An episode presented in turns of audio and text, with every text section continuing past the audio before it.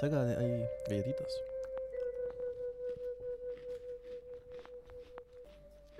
Mmm. Qué chistoso que llegaran con las mismas galletas, además. Sí. Estamos en The Manga Podcast versión navideño. Entonces hay galletitas. ¿Estamos grabando? No. Ah. O sea, sí, pero no estoy. Mm, mm. No he partido. Solo para ver si se escucha. ASMR. Claro. se escucha. bueno, si esto tiene hartos listeners, ya sabes que puedes iniciar tu propio canal de ASMR. Claro.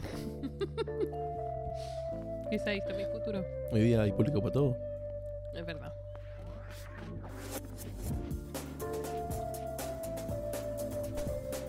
Se escucha súper fuerte. ¿En serio? Mm.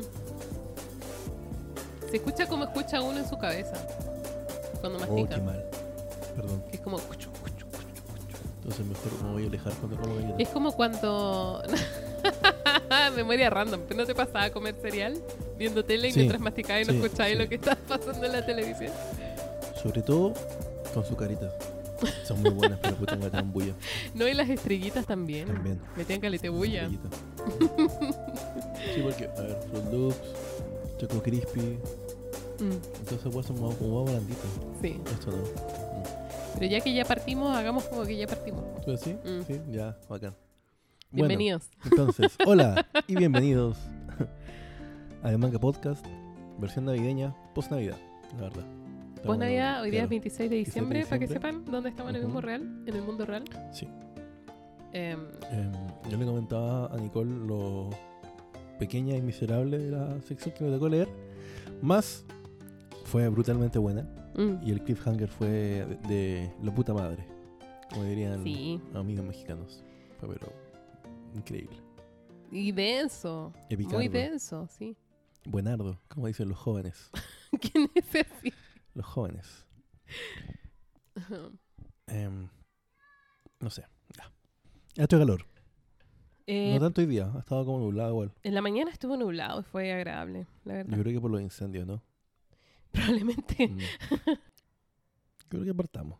¿Ya? Sí. Ya, vamos. Sé que le importa saber cómo estamos. No. Estamos bien. No, bien. sí. Tomando té, Miren, café. si estuviéramos mal, es lo primero que hubiéramos dicho. No habríamos grabado, de hecho. Además, de hecho. además. Las malas noticias se saben primero. Ajá.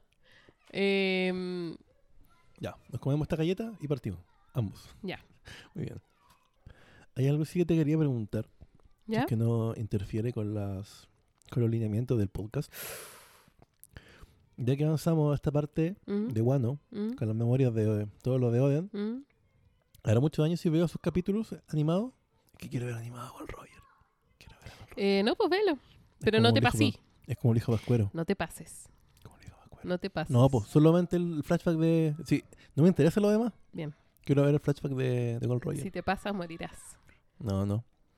De hecho, el anime todavía no pilla el manga, po. No es probable que me pase. Pero tú tampoco. Ah, no, pues yo tampoco, pero. Ya, pero no me. em, como que no me, no me llama mucho la atención leer el. saber el, el anime en todo caso. Pero hay escenas buenas. Como, eh, digamos, hay escenas que vale la pena ver Animada. porque están bonitas. En Guano hay unas muy bonitas. De hecho, ponte tú la introducción a Guano, es bonita. Así como, el, verte el tú decís capítulo- como el opening. No, las primeras escenas. Como, Ah, ponte tú este panel donde se despliega Guano. Después que Como- está tocando Heri el, el chamisen. Ujú. Y sale así como el castillo y todo eso. Muy bonito animado. Oh. Em, eso. Pero puedes ver las escenas. Me pasa que la- las voces de los personajes Son muy como buenas. principales, Mm. onda, no sé, po. Principales como de Shonen, así como clásico, Goku, Luffy, Naruto, como que las voces Bart. como que me. La de Bart. Los Simpsons, ¿son un Shonen? Otra pregunta. Eh, sí, pero yo creo que estás Discútalo. hablando donde son. Usualmente los shonen. Las, los seiyuu son mujeres. Tipo, son como voces las que hacen las voces de los protagonistas. Voy a ver si en Crunchy a lo mejor hay una versión doblada. Tengo Crunchy ahora. ¿Por qué quería ver la versión doblada? No sé por qué la de Dragon Ball Z es muy buena la voz. po. O quizás yo crecí con la voz de Mario Castañeda en mi cabeza, que puede ser también. Efectivamente es buena la voz de Mario Castañeda. Ah, sí, pero- Sí. ah, así no. Pero no creo que sea la voz de Goku. O sea, de. De Luffy De tan buena. No, no, pues, sé que no es él, pero ¿Pero la, la voz de Luffy no te gusta? la de japonés, ¿Mm? Lo que me acuerdo cuando vimos ese arco que era como. No era un relleno, era como un. El cup G8. filler de- del G8. Igual era media estridente. La, la de Zoro era buena. Es buena. Es que ayer lo que Zoro no haga bien. Orientarse. Ya, sí, es justo. Pero Es sería decirlo. injusto que fuera perfecto, pues, ¿cachai? Sí, para todos Mm. los demás Mugiwara sería perfecto. O sea, sería injusto. Sí. Sí. Bueno, En parte de su atractivo, además. sí, tiene que tener errores. Mm. Además, ese ojo menos que tiene ahora se ve cool. Sí, súper cool. Ya vamos. Sigamos. Si no, vamos a seguir hablando de Zoro Ay, otros 20 minutos más. sí, niña, que nos da calor. Oye, ya quedamos la vez pasada en que los preparativos estaban listos, pero que Orochi tenía información privilegiada. Em, Había un traidor. hay un traidor. De hecho, ahora descubrimos. Hay un traidor. ¿Quedamos en qué? Claro, hay un traidor. Y, y esta sección, sin embargo, parte con noticias del exterior. Parte con Garp escoltando exitosamente a la familia eh, De real del reino Ryugu claro. a su castillo. Sí. Y hablan un poco de lo tensa que estuvo la reunión. Eh, es chistoso porque Garp le dice así como, con todo lo que está pasando no tengo tiempo, así que tengo tiempo solo para un tecito. Sí, sí. Ahí se sienta. Pero... mm, Igual imagino que si te pegáis todo ese pique a la Ah. profundidad del mar, Ajá. ya, o sea, literalmente, cinco minutos más no hacen daño. Ajá. capaz que le haga bien si está la Mm. Mm. Y está la cagada arriba, entonces. Pero hablan de que de- efectivamente la reunión fue muy difícil. Y Garp dice, mientras no se derrame sangre, estoy dispuesto a llamarlo paz. Pero esta no fue una, esta fue una mala reunión. Eh, como que dice mucho de la como de la duplicidad de la negociación política. Así como que se dan la mano por arriba y por abajo se pegan cañina, Mm. cañinas, cani... Canillazo, Sí. cañonazo.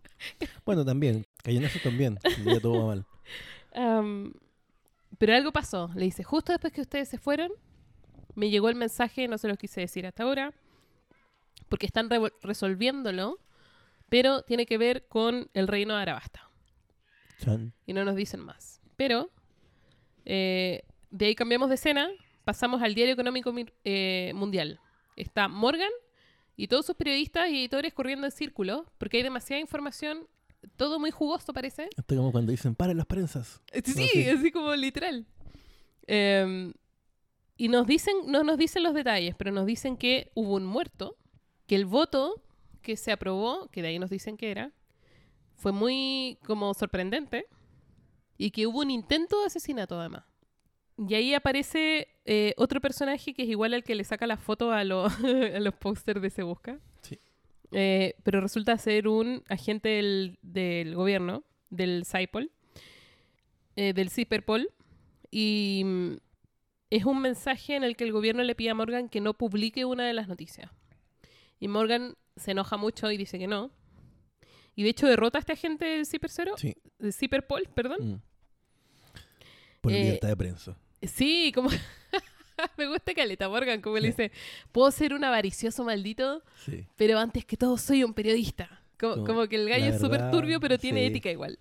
O sea, podrá aceptar invitaciones donde Big Mom. Mm. Ok. Pero. Pero va a informar verdad- lo que quiere la informar. verdad, como, es como el opening del detective Conan. Sí. Me encanta. ya, perdón. ¿Lo vas a cantar? No, no, no. Estoy esperando No, ansiosamente. no, está, no, pero en ese fragmento ¿Ya? lo. ¿Lo vaya a meter?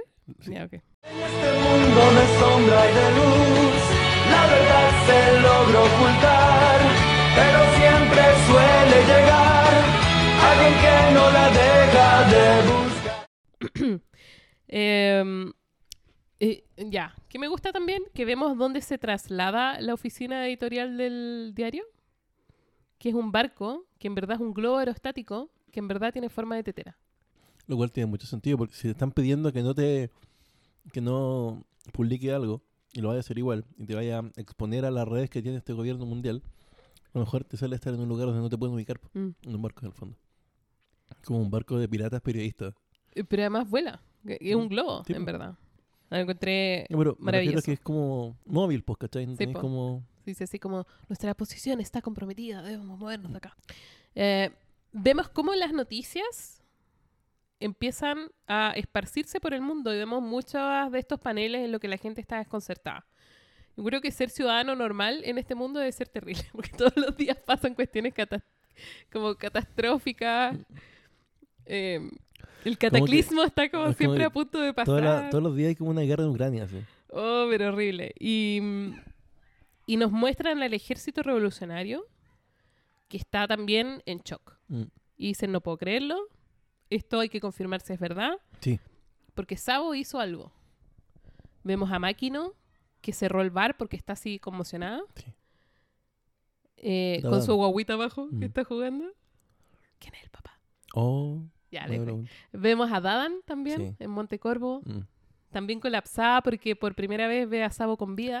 Y por otro lado, como ¿qué, qué pasó? Y por otro lado se mandó una cagada, parece, porque todo el mundo está como con... Está así como... O, o se mandó una cagada, o quizá él el muerto, o Es lo que yo pienso. algo pasa. O sea, no pienso que se haya muerto. ¿Ya? No creo que, que Oda mate a otro hermano de Luffy. Y aparte, desde Ace como que Oda no mataba a nadie. Y sale el que- tercer hermano. Ah, ya. Como que, claro, había otro que, que no estaba ahí en el... En el no, si eso pasa, me enojaría mucho. Pero, no, pero pero algo está desde Ace pasando. Oda no mata a nadie, entonces Mm, como mm. que estoy, estoy tranquilo. Sí, pero efectivamente es algo que, Que puede que cambiar debe ser muy fuerte. Sí, sí. Pero no sabemos qué. Eh, vemos a Flamingo también, que preso igual le llega al diario. Raro eso. ¿Por qué le llega el diario un peso de como nivel 6? eh, Porque es cuico, po. Pero igual, po. Debe tener privilegio Claro, es como que por ser ex dragón celestial. Es como que el hijo de ese senador que atropelló un- a un tipo. sí, creo que la Rey le le- llega en el diario. el diario, le llega probablemente. llega el Mercurio, de hecho. Obviamente, ningún, ningún otro diario. La muerte no le llega. Y, y vemos también a Teach, que lo que sea que lee en el diario, como que lo emociona. Y se pone, se levanta el sillón, de hecho, hace rato que no lo veíamos de pie. y se pone como a, como a prepararse para la Me batalla. río porque Tich lleva como 10 carreteando. Sí. Luffy está como hace rato tratando de derrotar a un, a un Chonko. Tich lleva como una semana carreteando así, de corrido. Sí. Ronaldinho. Bueno, el que puede, puede, el que no aplaude. Mm. Y después cambiamos la escena rápidamente y de nuevo, información chocante. Kobe está hablando por Denden Muchi con Drake. Sí. La, la, como la tarjeta de identificación de Drake, donde salen los nombres, dice eh, Cuartel General de la Marina, Fuerza Especial Secreta, Capitán de Sword. Ex Lo que- Drake. Lo que sabíamos era que él como que se había retirado. Que era lo, Mm. lo que parecía. Y se- era, que era como un marín como... eh, que se fue como rogue. ¿cachai? Como Mm. que- y no, ahora vemos que parece que sí. O sea, eh, estuvo- sabíamos que tenía relación con la Marina Claro. igual, pero ahora nos están dando un dato extra, que es esta fuerza especial secreta, Ujú. SWORD. Y que él es capitán de esa fuerza además. Y lo menciono porque Kobe sale como, sale su tarjeta y dice capitán de la Marina, miembro de SWORD. Claro. No sale capitán de SWORD, por lo tanto me hace pensar que SWORD tiene una Mm. estructura jerárquica paralela a la Marina probablemente. Me imagino... Debe ser como Chill en Los Vengadores. Claro. Esto, Sword, Chill. Em, y empiezan a intercambiar inteligencia, en el fondo. Eh, Drake le cuenta a Kobe de que Big Mom decidió hacer una alianza con Kaido. De que no ha tenido noticias de Luffy. Em, y Kobe, por otro lado, le cuenta sobre eh, que el gobierno, con todo lo que pasó, que no, todavía, todavía no nos dicen todo, eh, no tiene manos aunque quisiera para Mm. meterse en guano. como decías tú, es como que nosotros no sabemos, pero ellos sí saben. po. Eh, Mm. Oda siempre juega con esto. Es como que Mm. quien lo lee, quien está ahí, lo sabe y te, te hablan como si todos supieran. Como Mm. que fueran trascendidos para todos. Pero también Y uno que queda con cara como de... ¿Qué? todos se perdieron tu cara. Pero también esto de que eh, en el fondo te da a entender que va todo bien porque han logrado que la Marina no entre. Entonces hay algo pasando. Sí. Y Drake de vuelta le informa que vio agentes del CP0. Em, y eso le, le sorprende a Kobe porque no sabía que estaba metido el CP0 ahí. Ahora igual, lo que me da... La, la, la impresión que me da a mí del CP0 de lo que vimos en, en East Lobby es que ellos también, como decís tú, tienen una estructura aparte, ¿verdad? Y los del CP0 son como los más secretos de los secretos. O sea, sus, sus Mm. secretos tienen secretos. Nadie sabe lo que hacen ellos, ni quién, quién los manda. Entonces, son súper autónomos.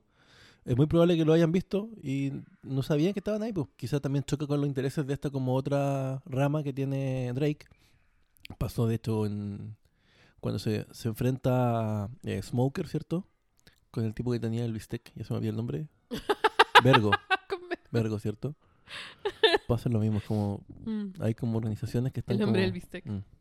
Sí, también porque la Marina funciona mucho con como con agentes libres, por decirlo así. Como que todos son parte de la Marina porque siguen ciertas reglas generales, pero los detalles están súper como al, al uso de cada persona. O sea, digámoslo, yo creo que está muy inspirada en organismos militares occidentales como el Mm. de Estados Unidos o el de Reino Unido. ¿Mm? el sentido de que tienen como una estructura general, ¿cierto? Tienen como rama y tienen como otras como más como de más como ocultas, ¿cachai? Hay un CIA, un FBI, quizá que otra hueá más, ¿cachai? En el, en el caso de Reino Unido está esa el M, no hay como mucho M, ¿cierto? De ahí también sale la que en la que trabaja James, James Bond, M16. Eh, No, M, M16 es un arma, ¿no? Es un arma. Es un arma. Es un fusil. Sí. El que estás pensando tú es el MI6 y el Eh, MI5. ese mismo. Y el MI5 es seguridad interior y el MI6 es segura inter- eh, inteligencia internacional, digamos, Muchas gracias. por decirlo así. Ya. Pero claro, esta, esta sensación de como que la Marina funciona de forma fragmentada, Mm. está como desgranada, que también tiene que ver con la lógica del mundo que son islas muy separadas unas de otras. Entonces, tú puedes generar estos bolsillos de poder en los que ciertos grupos de la Marina pueden operar de forma bastante autónoma. Mm. Eh, y ciertos centros de poder, como cerca de Marilloa, donde tenéis como mucha más estructura, por decirlo así. Em, y esto SWORD, que es nuevo, no sabemos todavía qué es ni qué objetivo tiene y funciona dentro de la Marina de forma secreta. Eh, es interesante ver a Kobe también con un rol más activo. Sí. De Porque Ro- eh, Kobe lo hemos visto bastante. O sea, cuando lo vemos así de forma como bien pasajera, exceptando, exceptuando los segundos que compró en la guerra para poder darle tiempo a Shanks de llegar, no sí. lo habíamos visto actuar. Incluso era como más subordinado, ahora se ve como más... Como capitán, po. Sí, ya no Mm. un pollito, ¿cachai? Está como, como que sa- sabe qué es lo que tiene que hacer, Claro. se codea con otros. Me gusta verlo así. Em, nos dicen finalmente que, eh, bueno, ahora tiene sentido porque mi hijo le dijo a Perona que si quería irse era el momento, porque nos Sí. cuenta que lo que votó el Reverie fue la abolición del sistema de los Chichibukai. Y de hecho nos muestran en distintas partes a los marinos yendo eh, a arrestar a los Chichibukai. De hecho, Kobe va a la isla de las mujeres a buscar a Boa. Em, Esto a mí me pareció una, una tontería, en el sentido como, como táctico o ¿Ya? práctico. Porque, ya, cuando muestran a mi hijo como, como cagado de, de- de la risa porque lo van a buscar, ¿cachai? Mm. Obviamente no le van a poder ganar, mm, porque no hay ningún almirante disponible. El mismo Kobe lo dijo. Algo pasó en el Reverie que está la cagada. O sea, no tienen ni para ir a Guano, ¿cachai? No, entonces deben haber mandado a puro raso a... es pérdida de, de barcos, pérdida de gente. ¿Por qué lo voy a mandar por Mihawk? Lo voy a mandar por Boa Hancock, que bueno es brígida. ¿Qué otro Chichibukai queda? Bueno, Baggy. Entonces, bueno, Baggy un poco más, Bye. más fácil, pero... Gran valor. Pero Ba- Baggy siempre tiene algo que lo va, lo va, a, zafar- lo va a hacer zafar, ¿cachai? Mm. Tiene como un plot armor eh, en otro sentido, no como de poder, sino como un plot armor de la suerte, ¿cachai? Entonces, lo encontré como que era solamente como para mostrar el poder de estos Chichibukai, porque a lo mejor siento que estaban como un poco olvidados con el tema Mm. de los Yonkos, ¿cachai? Mm. Entonces, como que ver a mi hijo enfrentarse a Mila y saber que va a ganar es como para recordarnos, este tipo sigue siendo pro. Y les permite ser actores dentro de la historia también, porque Sí, po. está como... Están todos como También mirando, sí, sí. Pero también como esta muestra de que de lo que hablábamos la semana pasada. Ciertas estructuras de poder no se pueden mantener estáticas por mucho Mm. tiempo porque se degradan, ¿no? Se desgastan. Entonces, lo, un- lo último que habíamos sostenido sobre el tema de los Chichibukai era que Fujitora dice que Vegapunk había hecho algo que volvía a los Chichibukai obsoletos. Ujú. Después nos muestran que Riku y Cobra se juntan con Fujitora antes del Reverie. Y ahora nos muestran que Cobra y Riku, como reyes mm. de esos países que sufrieron los abusos de los Chichibukai, hablaron en contra del sistema en el Reverie. Y después de ese testimonio, la mesa no pudo votar a favor de sostener el sistema. Lo que me hace ¿Cachai la cadena o no? a- Entonces están reemplaz- reemplazando los chichibuguay por algo. Mm. Lo que me hace pensar a mí es Mm. cómo, si lo de Arabasta había terminado hace mucho tiempo, si bien había sido blanqueado, estos datos los tenía el gobierno. Lo de, de- de Rosa pasó relativamente hace poco, Ujú. sido hace un mes tal vez, que se fueron de... ¿Capaz? No sé cómo temporalmente cuánto habrá pasado dentro de la, de la trama, Sí. pero ¿cómo no, no, no- los demás, estas noticias no llegaban a los demás reinos? O, o no? Porque, claro, son cosas que estaban como por abajo. El gobierno Mm. había ocultado lo de Crocodile. Se había nombrado como que Smoker, ¿cierto? El que lo había hecho. Pero aún así, o sea, ¿cómo, cómo ahora que se juntaron? O sea, como que solamente cuando se juntan en el Reverie pueden discutir cosas. Como que antes no, no pudiesen reaccionar en el fondo ante algo que era evidente, ¿cachai? Estos señores de la guerra que literalmente se- se- tenían tanto poder y estaban protegidos por la, por la ley que podían casi que tomarse un país, pues, ¿cachai? Como que tenían que esperar al Reverie para... Pero también tenía otra, era otro el contexto político, pues, como que de partida, uno puede ser un accidente, dos ya esto es una tendencia, ¿no? Ah, ahora claro, tenéis dos casos. claro, Pero claro. además, el primero lo habías ocultado exitosamente Y el segundo no. y el segundo no. Pero además el segundo, tú tenías un Chichibukai que era rey del gobierno mundial, Mm, de uno de los países del gobierno mundial. Sí. Em, un extra un celestial. Entonces era, el- era otro contexto, pues, ¿cachai? Como que aunque hubiera habido un reverie, que además nos dicen que se juntan cada cuatro años, por lo tanto no había habido uno en este, Sí, po. Porque han pasado dos años. Es que me, me llama la tres atención años que, que no se que hagan cosas. Es como que es como un mundial de fútbol, ¿cachai? Como Mm. cuántos reveries ve una persona en su vida. es como que no hay cambio hasta que, o sea, pase lo que pase, esperemos hasta el reverie y ahí vemos qué hacemos. Sí. ¿cachai? M- Como que a pesar de que es muy poderoso el gobierno mundial, como que a ojos del público siento que como que reacciona lento, po, porque su, su tiempo para reaccionar es en el reverie. Como te digo, a, a ojos de como la, la población. Pero si el bien ellos reaccionan internamente con un montón de organismos. po. Diré esto, el, el gobierno no son los países reunidos. Mm. Claro. Eh, En El fondo- es para cuando se juntan los reyes y hablan, pero Mm. todos esos reyes son súbditos del gobierno mundial. Esto es como una junta de la ONU en el fondo. Sí, pero como si la ONU tuviera un jefe, Claro. ¿cachai? Mm. No, tenía razón. Eh, sí. y de hecho los, los, eh, los viejujos, el Gorosei, actúan. ¿cachai? Todo el tiempo. Y la Marina actúa todo el tiempo. Mm. Sí, o sea, ellos sí están reaccionando a las cosas. Tienes razón. Pero cada, cada X años como que se juntan los reyes y conversan cosas entre sí. Y claro, el- la estructura del mundo también es como que cada gobierno es súper independiente y se autogobierna. Y de hecho tú veis como las diferencias culturales entre ellos, Y como en los sistemas de gobierno. gobierno. Y, y de leyes, porque es legal en un lugar y que no es en otro, Claro, como la esclavitud. claro. Em, sí, pero es un mundo como Son- son fragmentado en como todo sentido. Son más como estados. Es como- Sí, po. Em, bueno, entonces. entonces, evidentemente, Fujitora como que logró convencer a estos gallos, quizá no fue tan difícil. Y la- las noticias de que Kaido y Big Mom empezaron a generar una alianza o quieren empezar a aliarse, puso nervioso a la Marina.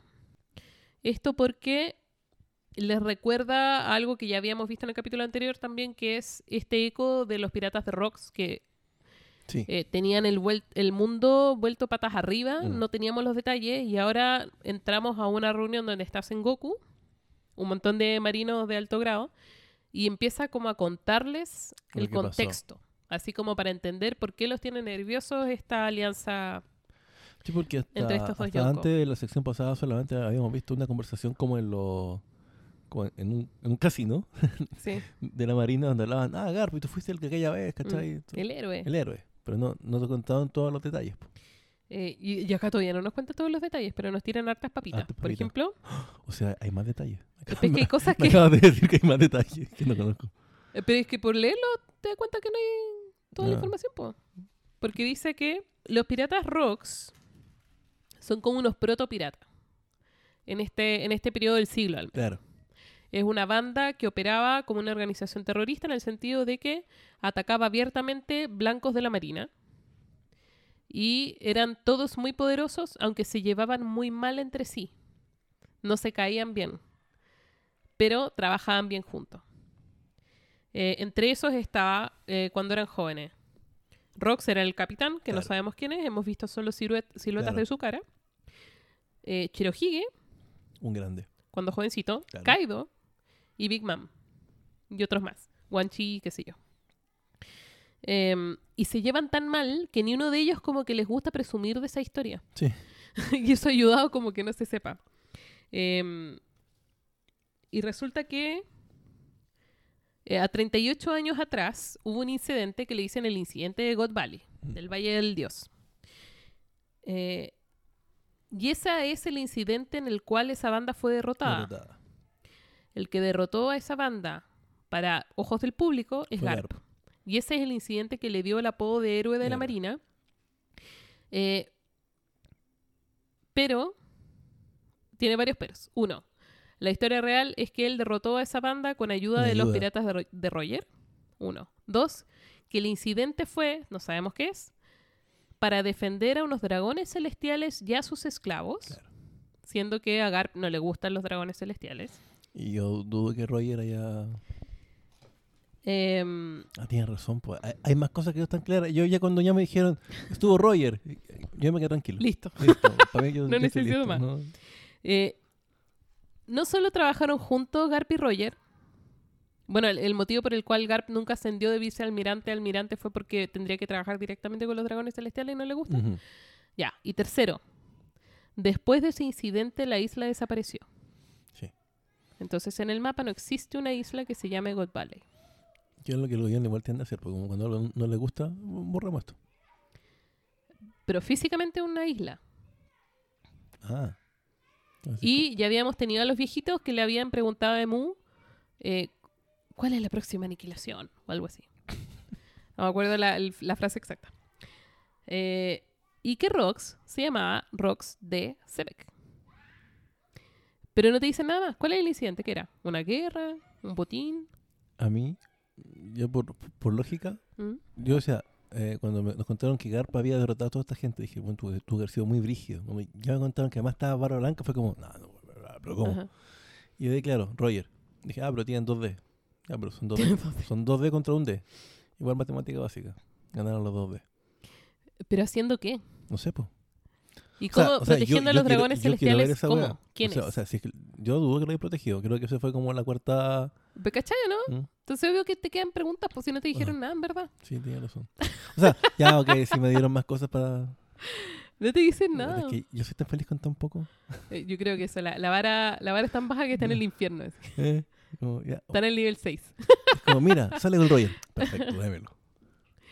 Eh, bueno, y en esta conversación aprovechan de empezar a, a contextualizar con las recompensas. Por ejemplo, por primera vez vemos la recompensa actual de eh, Teach, del Comodoro de los Piratas Kurohige. Son 2.247 millones 600 mil berries. El jefe de los piratas pelo rojo, Shanks. Shanks es el único que no tiene apellido, ¿y cachado? Sí, raro. 4.048 millones 900 mil berries. Altísimo. Es como el doble, fácilmente. Muy cercano a, a los que van a dar después. Big Mom, 4.388 mil millones. Bestia. Eh, y el comandante supremo de los piratas del reino animal, Mm, Kaido, rey de las bestias. Un poquito más. Más título que tengo. Es divertido, lo anoté porque todos tienen como nombres Ah, distintos. sí. Jefe, como oro, capitán. Ah. Em, 4.611 millones, Mm. 11.000 berries. Y Barba Blanca, al momento de su muerte, 5.046 Mm. millones de berries. Roger, al momento de su muerte, 5.564.800 eh, 64 millones 800 mil berries. O sea, 5.5 billones. 5.5. Y nunca han... Estos son los las recompensas más altas Mm. de la historia o el registro actual del gobierno. Em, pero claro, dicen si se junta Kaido con Big Mom. Sí, porque como que le están contando, así como a los nomatos, que- o sea, Mm. como a los que están ahí le están informando, es Mm. como, ya que estamos acá, les vamos también a dar estas papitas. Y, Y le- esto, le, y y le esto. muestran las de, las de Roger con la de Barba Blanca. Y dicen, si bien estos han sido los top, eh, y no sé, pues, Big Mom o Kaido como que no, no le llegan así como a los talones, pero Mm. si se juntaran, serían mucho más grandes. Claro, Claro. tú sumáis las dos weas y es como claro. Yo creo que estas de las... Si bien, eh, como te dije, esto fue paupérrimamente corto, Ajá. pero tenía mucha información. Mucha información, mucha Y- papita. Mucha papita. Bueno, ahí aparece Sakazuki. eh, y empieza así como. eh, entra como a interrumpir la reunión, en verdad. ¿No? ¿No te da siempre esa, sensación? Pero Sengoku ya había tirado toda la info.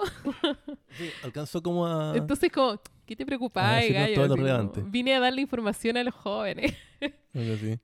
Pero antes de irse, le, le tira otra papita. Dice, oye, y estaba ese samurái que era muy querido por Roger y por Barba Blanca. Sí. Y que navegó con ambos. Y que estuvo con el rey de los piratas en su último viaje. Y ese es el famoso Oden. Oden. Y vemos un flashback con Roger. Está a bordo del Oro Jackson. Y Oden aparece como una silueta. Em, y está como Oden agradeciendo la oportunidad de hacer este viaje. Y están celebrando. Y vemos a Roger, está Krakos, que era el doctor que estaba con la Boon. Sí. Vemos a Riley, Riley. a Shanks y Baggy cuando chiquitito. Chiquititos. Eh, y es chistoso porque Ode le dice Red Taro y Boogie Giro. Boogie Y. Boogie se enoja, ah, Baggy se enoja porque eh, Giro es como el segundo Como el hijo. segundo hijo. Em, y Oden dice como que va a encontrar una forma de transmitir esta voluntad y va a abrir los bordes de Guano y espera que en un futuro, más de 20 años, como hacia adelante, eh, como que pase algo. Y ahí recién parte el tercer acto de Guano. No, así es cool. Mira, igual, igual cortaste esto bien. Creo que está bien, Está bien. está bien, bien, bien pensado como para dejar papitas. Sí, y- dejar y, tiene harta información. Cliffhangers. cliffhangers. Mm. Que a esta altura de su vida, como que Oda está también como tirándonos cositas porque. Es que, mira, además yo lo que pensaba, em, antes tomamos como secciones muy largas, mm, pero que también tenían mucha, mucha, mucha batalla. Entonces al final, Sí. si lo lleváis como a esto, este, este extracto de que tiene esta parte que tiene mucha info, es lo mismo que tal vez si lo hubiéramos metido con, un- con una o parte más como esta. Claro, igual es más denso, ¿cachai? Así que está bien. Bueno, eh, vemos el Puerto Jabu en Hakumai, en Guano. Está Orochi y con su gente están despidiéndose porque van camino a Onigashima. Orochi está así, contento, pero así de un humor tranquilo, un tipo increíble. que por fin puede descansar de- mentalmente, tiene paz mental después de 20 años. Y en la capital está como la gente preparándose para el festival. Mm. Está como todo como en un ambiente de fiesta, el cielo está despejado, es como muy bonito. Cambio. Puerto Tokuge en Udon. Hay una tormenta, el mar está muy bravo, está lloviendo a cántaros. Están los Akasaya 9, están Momo bajo la lluvia. Frente al puerto. No hay un solo barco, Ni un alma. ni un samurái esperando. Y da la impresión de que el mar está pero embravecido, está todo... Tratan de comunicarse por, eh, por estos mini caracolitos. Nadie contesta. El puerto tiene señas de haber sido atacado. Sabemos que Orochi bombardeó los puertos, cortó los puentes, porque sabía. Kinemon ruega por ayuda porque no pueden hacerlo solos. Mm. Pero no hay nadie. Momo se pone a llorar. Pillan un pequeño barco en la orilla y empiezan a abordar. Y les pide que no vayan, que, que no tiene sentido que vayan, que vayan solos. Em, vemos brevemente eh, un extracto de dos días antes. Justo cuando estaban todos así como listos para la batalla, Frankie estaba como listo con los barcos, estaban todos como Ujú. preparadísimos. Luffy se dedica un segundo a pensar en Jimbe. Así como si Big Mom está acá, ¿por qué no ha llegado Jimbe? Que es lo que So- te preguntabas tú la semana pasada. le dice igual... Le dice, si es que no ha muerto, va a estar acá. Sí. Em, la noche anterior, lo que, dije, lo que dices tú. Orochi, con información privilegiada, sabe dónde van a partir el ataque, bombardea todos los puentes, porque sabemos que Wano son islas que están separadas entre sí y por eso cada isla tiene además un clima distinto, y es algo que podemos hablar después. Em, Sí, como, es como que es una mini Grand Line. mm. Una Grand Line dentro, de- dentro de una Grand Line. Y eh, bombardean el Sani, por ejemplo. Mm. Y no hay tiempo, no hay tampoco realistamente forma de esconderse. Mm.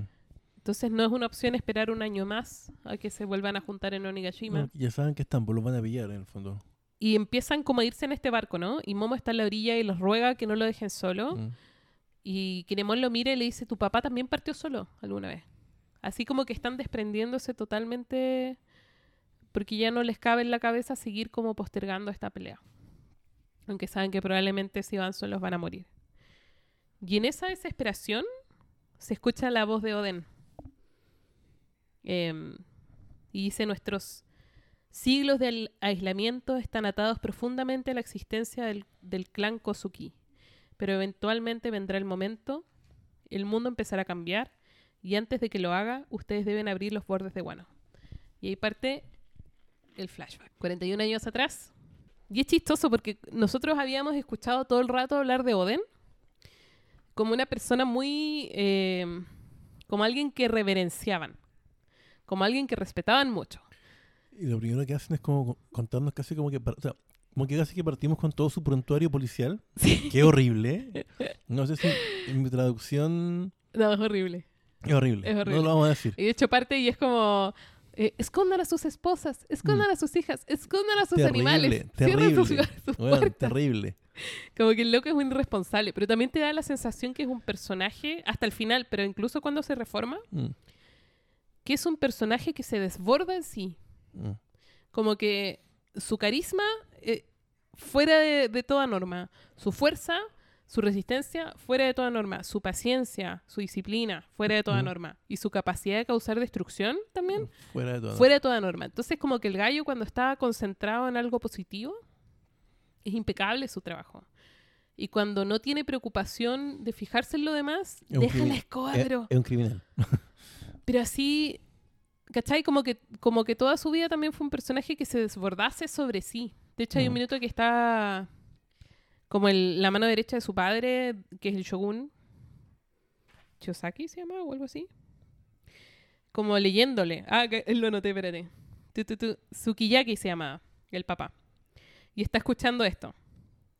Y como que es indomable, Oden. Sí. Entonces dice, antes del año derribó a su niñera. A los dos años era tan rápido como para atrapar dos liebres al mismo tiempo. A los cuatro derrotó a un oso. A los seis ya visitaba los burdeles. A los ocho buscó pelea borracho con otros apostadores. A los nueve estaba ya en la lista negra de los yakuza y no podía entrar a las casas de apuestas. Es una locura. A los 10 lo metieron preso por asalto, porque en venganza de los yakuza incendió la casa. Y dentro de la prisión lo hacían hacer trabajo forzado y le fue tan bien que ascendió al albañil jefe a los 10 años. Entonces como que el gallo excede las expectativas, sea para bien o para mal. Mm. O sea, no sé si acá como que buscan que como desmitificar la figura, como ver, Mm. ver que el bueno igual era bien, bien- bien de mierda cuando quería hacerlo. Pero... ¿Cómo decir esto? Pero esto también hace que cuando empieza a ver sus partes notables, también es como... que también te atrapa, ¿cachai? Sí. Pero también pasaba, encontré que pasaba como otra cosa en este flashback. Ujú. Que nos dicen que él, claro, con su personalidad se hizo muy amigo, muy querido, muy entrañable, que se cautivó a Barra Blanca, cautivó a Roger, ¿cachai? Pero cuando los... Porque en parte... Debe ser como Prince. Sí, debe ser como puro carisma, ¿cachai? claro. Pero ta- también cuando él, eh, porque no es que está como narrado por él también en- cuando dice, aquí parte mi viaje, mi segundo viaje. Sí, También vemos la admiración que él tenía por Barba Blanca y por Roger. sí. Como que no- claro, porque como te lo cuentan lo- lo- los vasallos de, de Oden, igual es como Mm. un bias, es como un bias, Sí. ¿cachai? Como que... Pero era como recíproco. Pero también creo que el, el recurso, porque claro, esta primera parte del flashback efectivamente tiene harto de narrador externo, pero hay un minuto en que Oden empieza a escribir su diario. Pues, claro. Porque escucha que los viajantes como de fuera de Wano escriben en sus bitácoras Sí, cuando salen en barco. Y eso te permite, lo que decís tú, te permite conocer el mundo a través de sus ojos. Y maravillarte con él a medida que se encuentra con las, las cosas que va eh, conociendo en su viaje. Sí. Y sorprenderse y maravillarse con las cosas y querer saber más, como que también tiene tiene todo el rastro de este personaje como esta ambición de conocimiento. Como de querer ver, querer saber, querer estar. De hecho, eso es como lo que encontré más notable yo. Mm, Cuando ya empecé a ver por qué quería salir. mm. ¿Cachai? Como que, es Eh, un, como que no le es un personaje que es más grande que la frontera de su país, ¿cachai? como que sí. se desborda. Es un, es un ciudadano del mundo. Bueno, aparte el, el flashback sí, viendo a Tsuru cuando jovencita. Em, resulta que ella y Kinemon son amigos de infancia Ujú. y la pobre tiene que cargar con la cruz que es ser amigo de este gallo porque es pato malo, es apostador también. em, y está tratando de robarle plata al monedero, pero el Tsuru está atendiendo a tres gallos que llegan con un cerdito blanco Sí. que se supone que es el dios de la montaña. Y no me acuerdo qué personaje es porque no lo noté, pero hay alguien que está ofreciendo plata, una, una moneda de platino a cambio de él. Y Kinemon, que escuchó, esto. decide robarse el cerdo y cobrarle la plata. Em, y acá se enreda el cuento, porque resulta que estos tres gallos eran sirvientes de Geogoro la Flor, ¿verdad? Y vemos a Geogoro como en su juventud, Sí. que es como grande y robusto. Acabamos a todos, de hecho, en su juventud. Em, Y- Eh, Perdón, acá también hay uno de los. Este que tenía, que tenía como lentecito. Sí, Denjiro, Sí, él. él también. cuando joven, que también claro. conocía a Kinemon ya, Sí. y discuten porque Denjiro reconoce que es el cerdo, eh, que es la cría, en verdad. Entonces le están discutiendo y le dice, oye, esto va a traer al cerdo grande y va a dejar la escoba. O sea, lo del dios de la montaña era, era como literal. eh, Había como un jabalí gigante tipo princesa Mononoke, así. Mm. Sí, Brutal. de hecho. de hecho. No, sé, Em, no sé si será como una leyenda recurrente en Japón, pero a lo mejor. Yo creo que sí. Yo creo que sí. Seguro que sí. Em, y vemos a Oden con 18 años. Con este potencial increíble, ¿no? Sí. Hacerlo lo mejor o lo peor posible. Y, y este peinado ridículo. Y lo vemos, claro, eh, de partida. Es muy musculoso. Sí. Anda. Tiene como. Su cabeza es como un plato, el pelo que tiene. Sí. Eh, es muy alto Mm. y es muy. em, como despreocupado. Esa es la, la- como la impresión que te da, pero al mismo tiempo es un personaje que aparenta despreocupación cuando en verdad está muy atento a algo. Entonces lo vemos comiendo Oden, así como esta sopa, Sí. arriba de la hoguera de un crematorio. Están cremando un cuerpo y él está comiendo sopa arriba. Y luego vemos como la, como a la familia reclamando, "Weón, ¿cómo te falta respeto? Está ahí. Y parece que él lo conocía, entonces estaba con su amigo despidiéndose, pero encima del cuerpo como en llama. Y Bueno. estaba comiendo un. Entonces Oden lo que hace es, se toma la sopa, le deja la botella de sake Y se va. y después da un discurso al irse. ¿eh? Y dice así como la próxima vez que nos veamos será Mm, como en el más allá, no me acuerdo. sí. Pero esto enamora a las gallas y los gallos también quedan así como, oh, este es uno de sus famosos discursos. Em, El bueno era un badass. sí, tiene como eso, como esa visión romántica un poco de... Hicieron, hicieron culiada mierda. No, pero ese, ese gallo que es destrozón, pero tiene como muy buenas intenciones. Mm. Es como un tropo igual. Sí, pues. Eh, Como el chico terrible. y efectivamente el dios de la montaña, que es este cerdo gigantesco, eh, blanco, es como un jabalí grande, empieza a dejar la escoba. Sí. Porque huele a su cría. Em, Y de a hecho, arrasar con los edificios. Cual Godzilla así por la ciudad empieza como a romper todo mientras Mm. avanza. mm. y Oden cacha esto, porque al principio piensan que es un incendio y después se da cuenta que no es un incendio, sino que es este cerdo. Em, y llega uno de los tres ladrones y Kinemon trata de devolverle el chancho Mm. y no se lo recibe y le dice, mira, habíamos tratado de obligarte a devolverlo y secuestramos a Tsuru, pero el cerdo se la comió. Y yo soy el único que queda. Y ahí Kinemon como siente mucha culpa Mm. y siente mucha ira y decide tratar de atacar al, al cerdo, pero obviamente falla. Claro, lo, lo, lo ataca, pero no es suficiente. Claro. un cortecito. Y dice, si Tsuru muere por mi culpa, entonces quiero morir también. Y ahí Oden toma acción, corta al cerdo en dos, aunque después vemos que el cerdo vive, así que no lo mata. Sí, después lo vimos. Y tenía como. como- Tiene como una costura. Ahí lo primero que pienso es como oh, alguien tuvo que haberlo cocido. Para que, Sí. Ya no importa. Pero eh, O logra... Alguien después de haberlo cortado Mm. tuvo que haberlo atendido Mm, inmediatamente para que no muriera, ¿cachai? Porque se ve como en el corte como si hubiera partido dos. Ajá, Yo- sí. Y y después lo vemos como, claro, más adelante en el, en el flashback se ve otra vez. Como, Y la gracia es que Oden logra liberar a todas las personas que se comió y a todas las casas que se comió y no murió nadie en el incidente. Pero, además, recibe la culpa y toma la responsabilidad. sí, Kinemon trata de confesar que él fue el que trajo el cerdo al pueblo, pero no lo deja. no lo deja.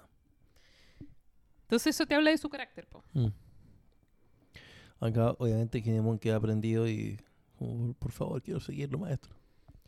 Sí, pues porque además justo el papá había mandado, después que leyeron su prontuario, dijo Sí. ya, páseselo. Y en verdad es una carta que lo desheredan Sí, y lo, eh, lo destierran de la capital.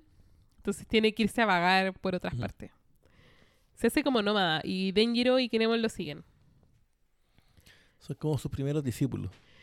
Lo bacán es esta frase, porque sale como N gente alrededor que lo encuentra cool y lo quiere seguir, pero no puede. No puede. Y dice, ¡ay, se ven tan libres! Y hay, y hay un narrador que dice, dicen que ese paso de duda que dieron todos los hombres que deseaban poder ir con Oden causó que la capital se inclinara ligeramente. Y Loco. como muy bonita esta frase. Eh, me recordó un poco cuando te hablan de Oden, cuando Mm. nace. Como, llega a ser como un poco irreal también, como muchos facts. Sí, es como que estuviera leyendo un cuento de folclore. ¿Sí o no? Como que estuviera... ya, yo te voy a decir como que entre realismo mágico o, o facts cuando hablaban de como Chuck Norris en, en internet. es como dicen que, no sé, que puede derribar un, un avión alemán con los dedos y decir Mm. bang, alguna Mm. así. Como que hasta qué punto es el mito y fantasía o hasta qué punto es como real. Me me recordó también un poco cuando en Baki te cuentan como cuando nace, cómo nace el papá de Baki. Es como una hueá ridícula. Es una, es una- es una estupidez, pero absurda, es lo mismo. Es como, Sí, eso. Como, que a los ese cinco- exceso. como que a los dos años este weón ya, ya, ya hacía todo, ¿cachai? Sí. Esto no puede ser. Pero bueno, es verdad. parte del mito. Sí, pues tú sientes que está, en esa parte al menos, que estáis leyendo la leyenda de alguien. Como de un ser, como de un héroe Claro. en fin. Em, dentro de su patiperreo, Oden va a ver a Yasue, que lo vemos cuando todavía era Daimyo. Y ahí conoce a Orochi. Sí. La primero que hace Orochi es tirarse sobre una poza para que Oden pase por arriba de él. Y, a Oden le causa como sospecha, inmediatamente. De hecho, sería como un pordiosero. Sería como medio. como con harapos, Mm. con ropa bordada, ¿cachai? Eh, Pero con una actitud muy salamera. Sí. Y mm, em, ahí parte como el diario de Oden y empezamos a ver cómo a través de su recorrido por Wano empieza a conocer a los que van a terminar siendo sus samuráis. Primero se encuentra con los hermanos Iso y Kikunoyo, que eran hijos huérfanos de un maestro de danza, y los encuentra siendo niños tratando de bailar a cambio de comida. Eh, luego se encuentra con Kanjiro, eh, que robaba pelo de cadáveres y de personas vivas para hacer pinceles y venderlo. Y la primera vez que vemos su dibujo acá en este flashback, lo vemos sosteniendo una espada en la mano derecha. Luego vemos a Raizo, que era un ladrón que estaba como en los bosques. Luego vemos a Ashura Doji, que le decían el ogro de Kuri. Y vemos cómo eh, Kuri era esta zona de Wano que estaba totalmente Como abandonada. sin ley. De hecho, por allá donde va Oden. Mm. Va para Kuri para derrotar a este tipo. Y es, eh, es un lugar donde no solamente no hay ley, sino donde se reúne mucho, eh, mucha persona marginal, Mm. digamos. Perdón, me recuerda un poco ¿Mm? el lugar donde nace Luffy. No es que había como atrás del. O sea, no, no, no donde nace Luffy, sino que atrás de la ciudad Ajá. de Goa, ¿cierto? En la Great Terminal. Sí. Como un lugar donde hay mucha pobreza, no hay ley, ¿cachai? Como que ahí va lo que sobra de la, de la Mm. sociedad. Mm. Y una zona muy violenta, pues, donde te dan a entender que se juntan los que andan buscando pelea. Sí. Y mm, Oden, de nuevo, lo que hace es que espera que su gente esté durmiendo y él se arranca y decir solo enfrentar a esta gente. Eh, se enfrenta a Yuradoyi y a los demás y cuando llegan sus acompañantes Ya lo había vencido. ya estaban todos vencidos. Y Oden decide tomar Kuri como su tierra y volve- volverlo un sitio eh, donde pueda alguien llamarlo un hogar. Eh, y lo vemos como volviéndose muy serio, como que acá vemos un cambio un poco más evidente en su forma diaria, al menos de actuar. Por la Em, responsabilidad igual que implica como... Claro. que como que liderar y como que levantar un lugar desde cero. Ahora ya no... No dependía solo de él, su vida. Tenía gente a su cargo, Mm, huérfanos, gente como que... Bueno, mucha gente más allá de, de sus discípulos, pues, ¿cachai? Y es como un personaje también que no le gusta la responsabilidad, pero si cree que es el mejor para el cargo, la toma y la asume. Sí. Em, y termina haciendo tan buen trabajo en Kuri que su papá, para premiarlo, lo nombra daimyo. Ujú. Eh, y Kuri se vuelve un territorio de bueno. Ya no esta cosa extra marginal y molestosa, sino una de las provincias. Em, y logra efectivamente volverle una ciudad viable. Y hay un momento en que Doji le dice a Oden que es primera vez que conoce la paz. Eh, que es el personaje que había nacido ahí también.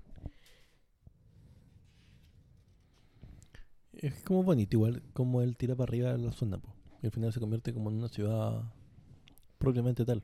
Es bacán, como que tú también lo entendís, po, así como eh, que todos estas, estos samuráis que han sufrido todo sigan aferrándose a la promesa. Mm. Como que entendís esa devoción también, que es importante para tú poder seguir un personaje, estar de acuerdo con su objetivo, ¿cachai? En el fondo le debían mucho porque ellos eran puros parias casi. Mm, Y terminan siendo samuráis, po. mm. Que era como ser otra cosa. El- los samuráis son como una casta. No sé si significará lo mismo en este mundo, pero implica como un estatus, implica un compromiso con un código de comportamiento. Claro. Que se basa en, si no me equivoco, son como siete principios, los del, los del buchido. Que dictan cómo te tenés que comportar siempre, ¿cachai? No cual- cualquiera puede ser un buchi, que es un guerrero, pero no todos pueden ser samuráis. Es como ser un hueón muy bacán, ¿cachai? Em, social y como eh, también es como o sea, no solamente social no solamente ser un buen guerrero es también ujú, comportarse de cierta forma Claro. no me acuerdo ahora de todos los, los principios pero son como rectitud lealtad honor ¿cachai? y ellos como que como que él los endereza ¿cachai? entonces tú- como, como si tú entendí el nivel de lealtad que le tienen a él po. Yo creo que sí, po, y yo creo que lo bonito es como cómo retribuyen, porque Oden los recibe, les da un objetivo, pero los que se enderezan son ellos, por gratitud, así como por sentido de responsabilidad. Deciden trabajar en sí mismos y educarse y cambiar, ¿cachai? No es Oden el que los hace cambiar, pero es el que les da un motivo para hacerlo. igual creo que tiene que ver un poco este viejito en algún punto les dice Sí, pues ya eso es. mm, que le van como a robar Porque. porque también. tu, tu, tu, ya, aquí tuvimos, por ejemplo. Solo para seguir el orden. Ya, sí sí disculpa Encontramos a Cat Viper y a Dogstorm. sí Los vemos como cachorritos también, que se ven muy tiernos. muy tierno Eh, y ellos escucharon en su tierra. eh, vieron dónde estaba el Poneglyph. Y el logo del, del clan Kozuki. Y les cuentan: sí, tenemos una hermandad, el clan y los Minks. eh, de ayudarnos mutuamente, somos hermanos. Porque Oden los salva, la- la- a ellos se lo llevan como a comer. Pero ellos deciden viajar a Guano. Llegan a Guano y lo primero que hacen es que se los van a comer. Entonces Sí. ellos dicen así como esto no es amistad, no es hermandad, ¿qué es Me esto? pena esta parte. Y son muy niños, po. Mm. Y es, es triste además porque justo aparece también eh, Kawamatsu. Y también los meten al, los los tienen como amarrados en estaca. No me al saco. Y mm, ahí llega Oden y Oden los salva, pero no los desata al tiro. Mm. como que se quería ir. Pero terminan siguiéndolo al castillo. Em, y les dan comida y están comiendo y qué sé yo, y deciden quedarse los tres.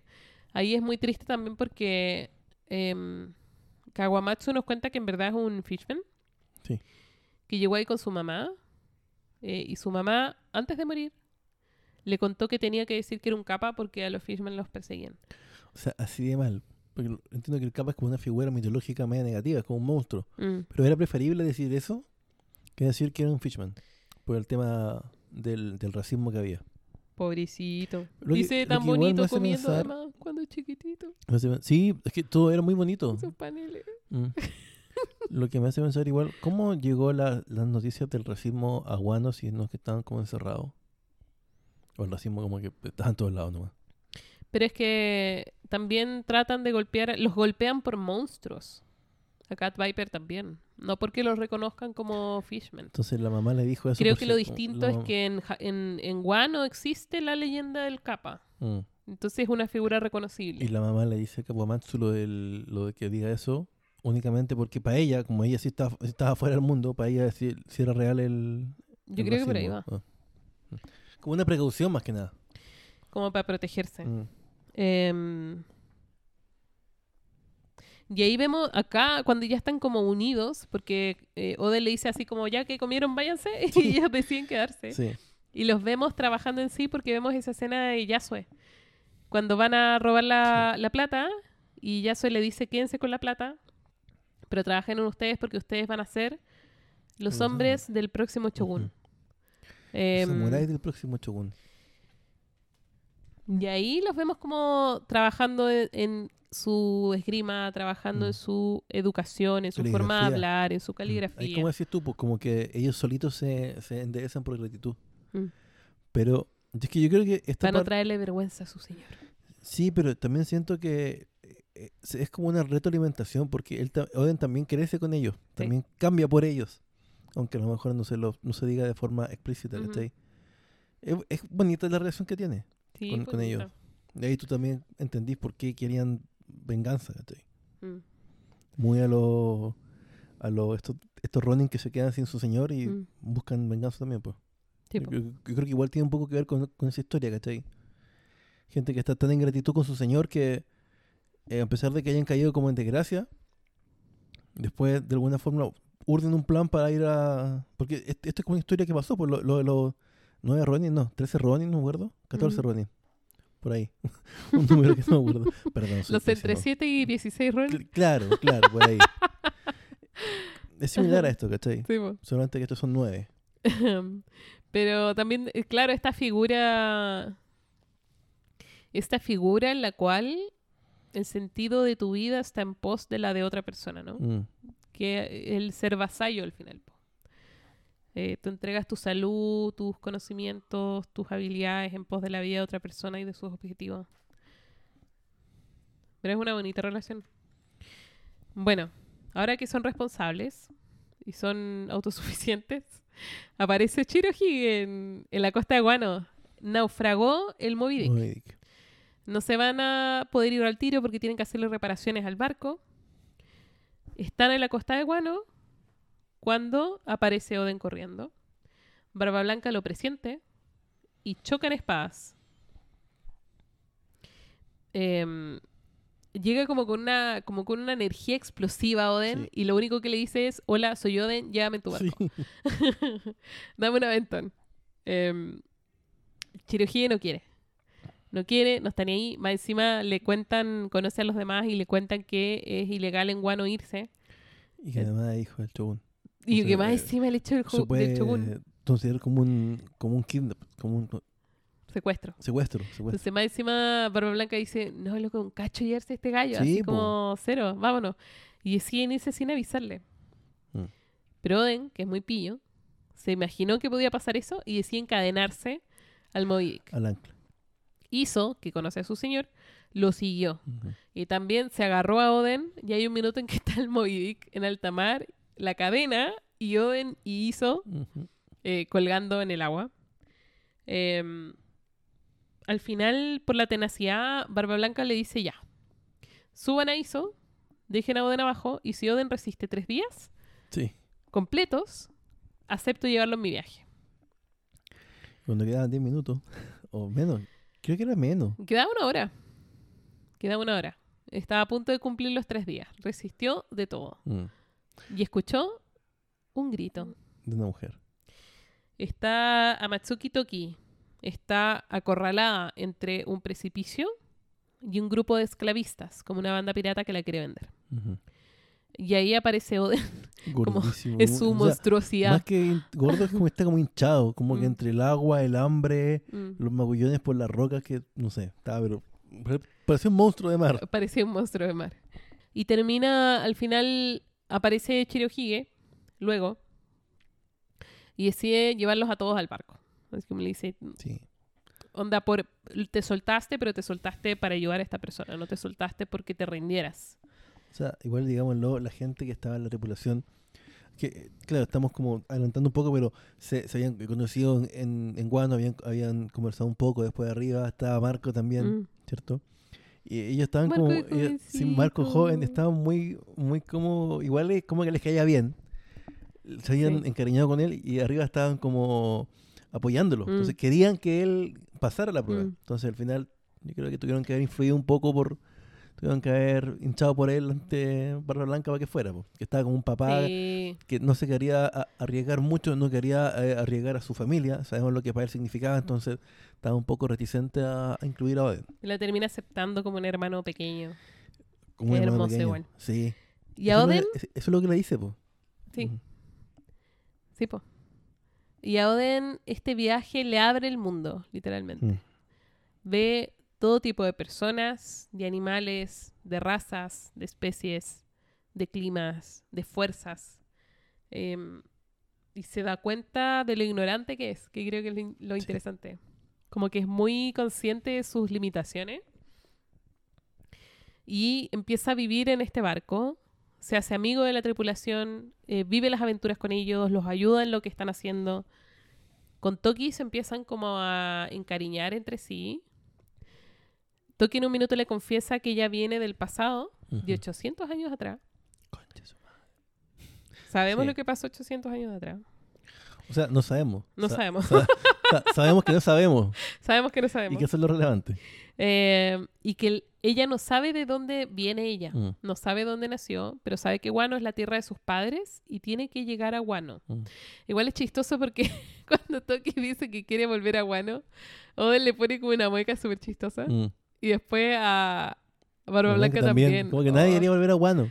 Pero es divertido, como esa, Sí. esas bromas chicas pero recurrentes Sí, me hacen feliz. cara, em, como la de Robin. Mm. Cuando la de Robin Frank Usopp cuando ven a, a con unas caras como de... Y Me el segundo año del viaje a bordo del Moby Dick nace Momo. Sí. Así que Momo nació en la tribulación Sí, de Barba Barba Blanca. Eh, y, y ve como varias, varios hitos. Como que también es divertido porque nos va juntando la historia de Oden con ciertos hitos. Antes que todo, hay una cosa. También se, se había colado eh, Nekomamuchi y, y, Ah, no, sí, y Norachi. O más conocidos como Cat Viper y Dogstorm. Sí, po. Se habían Son colado. Se habían colado. Em, Y lo cual explica por qué eh, conocían a Marco. sí, po. Entre medio nos cuentan que el shogun está muy grave y Orochi nos muestran que ha logrado instalarse en la corte. Y de hecho tenemos esta figura que es el shogun y que dice, si es que muero, voy a dejar de, de shogun como interino a- al mejor amigo de Oden, Orochi. Y aquí cualquier persona que esté leyendo hasta acá levanta como una ceja así como... Y tú que así como, what? Y te ves para atrás y... eh, Me salté de algo, me perdí de algo. Y, em, y nos vemos en un minuto eh, en una casa, una especie de choza que se está cayendo a pedazos con Orochi adentro, un viejujo y una viejuja, hablándoles de las injusticias que ha sufrido el clan Kurosumi, Kurosumi. em, que es como el, el origen de todos los males, ¿no? Mm. Eh, resulta que hace mucho tiempo el clan, o hace dos generaciones más bien, el clan quería quedarse con el poder. El shogun no había tenido hijos, por lo tanto uno de los daimios tenía que asumir. Porque estaba muy viejo. Eh, algo así. Resulta que estaba súper listo los Kurosumi para envenenar a todo el mundo para quedarse con el poder. A punto de lograrlo cuando eh, nace el papá de Oden. Y eso arruina todas las chances que tiene Kurosumi de quedarse con el poder. Pero además se desnuda el plot que tenían y los extirpan de su grado, les roban sus riquezas y los dejan en la desgracia y la pobreza. Y Orochi ha sido convencido de que el culpable de todos sus, sus malos ratos y sus tristezas es el clan Kozuki. Una Un día, forma bien egoísta de verlo, creo yo. horrible, tiene un personaje muy nefasto. Mm. Es un personaje odioso. Porque además es un personaje cuya aspiración es como la venganza, pues no es como que tenga una meta. ¿Cachai? Ya, me cae peor. Es un posible anime. De Sí, hecho, es un buen al villano. final de este arco es como, oh, lo odio. Y despreciable. Mira, yo sé que Oden no mata gente. Es como Batman. Pero, puta, ojalá lo mate. Quizás si, si Zack Snyder adapta a One Piece, Probablemente. maten más gente. Em, ¿Cómo se llama este weón de Juego de Tronos? Que también dicen que, que mata a mucha gente. George R. R. Martin. Claro, eso mismo. Em, un día, estamos volviendo al flashback, estamos en el Ujú. y empezamos a ver que los peces huyen Sí. de una isla. Y el mar está como eh, embravecido, pero, eh, eh, pero porque los peces están moviendo el mar para huir. Sí. Llegan a la costa y ven a los animales huir también. Em, Sí, sí. ven una turba de animales arrancando y al otro lado de la isla, Roger, con su tripulación. Está Baggy de vigía, avisando que llegó Barba Blanca. Está Shanks en cunclillas en la espalda de un marino comiendo chocolate. Está eh, Riley, Riley. a su costado, están hablando y Roger tiene con un- una un mano sujeta, que también por su capa marino. sabemos que es al menos el capitán, Claro. quejándose de que debieran haber mandado a Sengoku a alguien porque... Sengoku o Garp. Es como si no. Si no, ¿para qué vienen? ¿Para qué? ¿Para qué? ¿Para qué? Con todo sino ¿para qué? Eh, y vemos por fin a Roger en acción. Roger siente a Oden venir. Mm. Y esta escena es bella porque, Dice que siente que viene como una bestia. Porque además Roger ya lo habíamos visto reaccionar así como, ¡ay, Barba Blanca tiene un Sí, samurái! Eso era lo que te, era lo que te quería mostrar. Quiero verlo. Y Quiero acá, conocerlo. Dijo. de hecho, cuando sienten como esta presencia que se viene acercando a toda velocidad, está Riley y Gabán listos como para repelerlo. Sí. Y Roger sale corriendo, Sí, pero voy. contento, Eh. así como adelante para poder chocar él. Repele a Oden Sí. fácilmente Lo manda a la chucha. y cruza espadas con Shirohige, pero la energía es tal que las espadas no se tocan Sí. entre sí. Pero generan como una como un movimiento de energía que se Mm. sienta hasta fuera de la isla. Es que acá lo, esta parte la, la narra Oden. Mm. Él sale a la chucha y dice como, ¿quién es este gallo? ¿Cachai? ¿Y de Mm. dónde salió? Y ve pues, por arriba de él, así venía Barra Blanca como cayendo con su alabarda. Sí, con una alabarda. Bueno, su arma. Y choca con la del, con el sable de que tiene Roger. Y es un choque, Pero no se tocan. No se tocan, es un choque ya, Porque pero... son así de bacanes. Sí. Y es muy chistoso porque están los dos sonriendo, Mm. eh, Barba Blanca y Roger. Y los dos dicen al mismo tiempo, deja tus objetos de valor y vete. Sí, yo lo vi acá, dice, eh, te ves bien Roger. ¿Cuántos años han pasado Newgate? Y al mismo tiempo, dame todo lo que tengas. como que se querían saquear. ¿Cachai? Como buenos piratas. La pelea entre ambas tripulaciones dura tres días y tres noches. Y al cuarto día hicieron trueque. Tratan de robarse en- entre sí, pero terminan como dándose regalos. Es como un carrete, en el fondo. Y- Es como un carrete, es como Sí. hermoso, es súper, súper hermoso. Y eh, mientras esto está sucediendo, Roger, Barba Blanca y Oden hablan separados. Em, Roger le cuenta, le muestra, de hecho, la copia que hizo eh, del poneglyph, de un poneglyph. Creo que es el de Big Mom, de hecho. Sí, dice Y- que se lo robó por la fuerza a, a Lindin. Y eh, se lo muestra a Oden. Oden lo sabe leer. Y Roger le pide que se una a su tripulación. Por esto. Porque le dice, llegamos a la, a última isla hace 13 años. Que se llama Lodestar Island. No encontró nada. Pero cuando llegamos allá, el, el logpost se enloqueció. Estoy seguro que hay otra isla. Em, y que los textos que estoy encontrando son los que me van a guiar a ella. Pero no sabe leerlos. Entonces necesita a alguien que los pueda leer. Barba Blanca no quiere. No. Pero Oden sí. Estaba un poco enojado. Ay, sí. Y dice, Roger dice, seremos la banda pirata más grande en nombre y hecho. Y luego yo, Sí. Dice algo. que- Entonces, así yo seré. O sea, pero ya, ya habíamos visto que esto pasaba en la historia. Es como cuando Luffy dice que quiere ser el rey de los piratas, po. Yo encontré, No que, dice esto, eso. yo encontré que esto era como un cliffhanger. No dice eso. ¿Qué cosa? De hecho, si tú ves el panel, es exactamente la misma distribución. ¿El de Luffy? Cuando Luffy dice A frente a Sabo y es ¿Ah? Ace, mi sueño es, no escuchamos lo que dicen, y luego uno se ríe y el otro lo mira con cara de Sí. confundido. Ajá. Es lo mismo. Pero... No sabemos ninguna de las dos cosas. O sea, yo asumí que es el rey de los piratas. No, no lo sabemos. No sabemos si dice eso o no. Pero Luffy siempre... Probablemente no. Roger dice algo que no sabemos qué es. Es el mismo panel. Cuando Luffy ha- habla de su sueño, así, voy a... No sabemos qué dice. Estoy en shock. Oden, después de escuchar esto, decide seguirlo. Al final, Iso se queda con Barba Blanca, Cat Viper y Dogstorm de nuevo se meten de polizontes en el oro Jackson.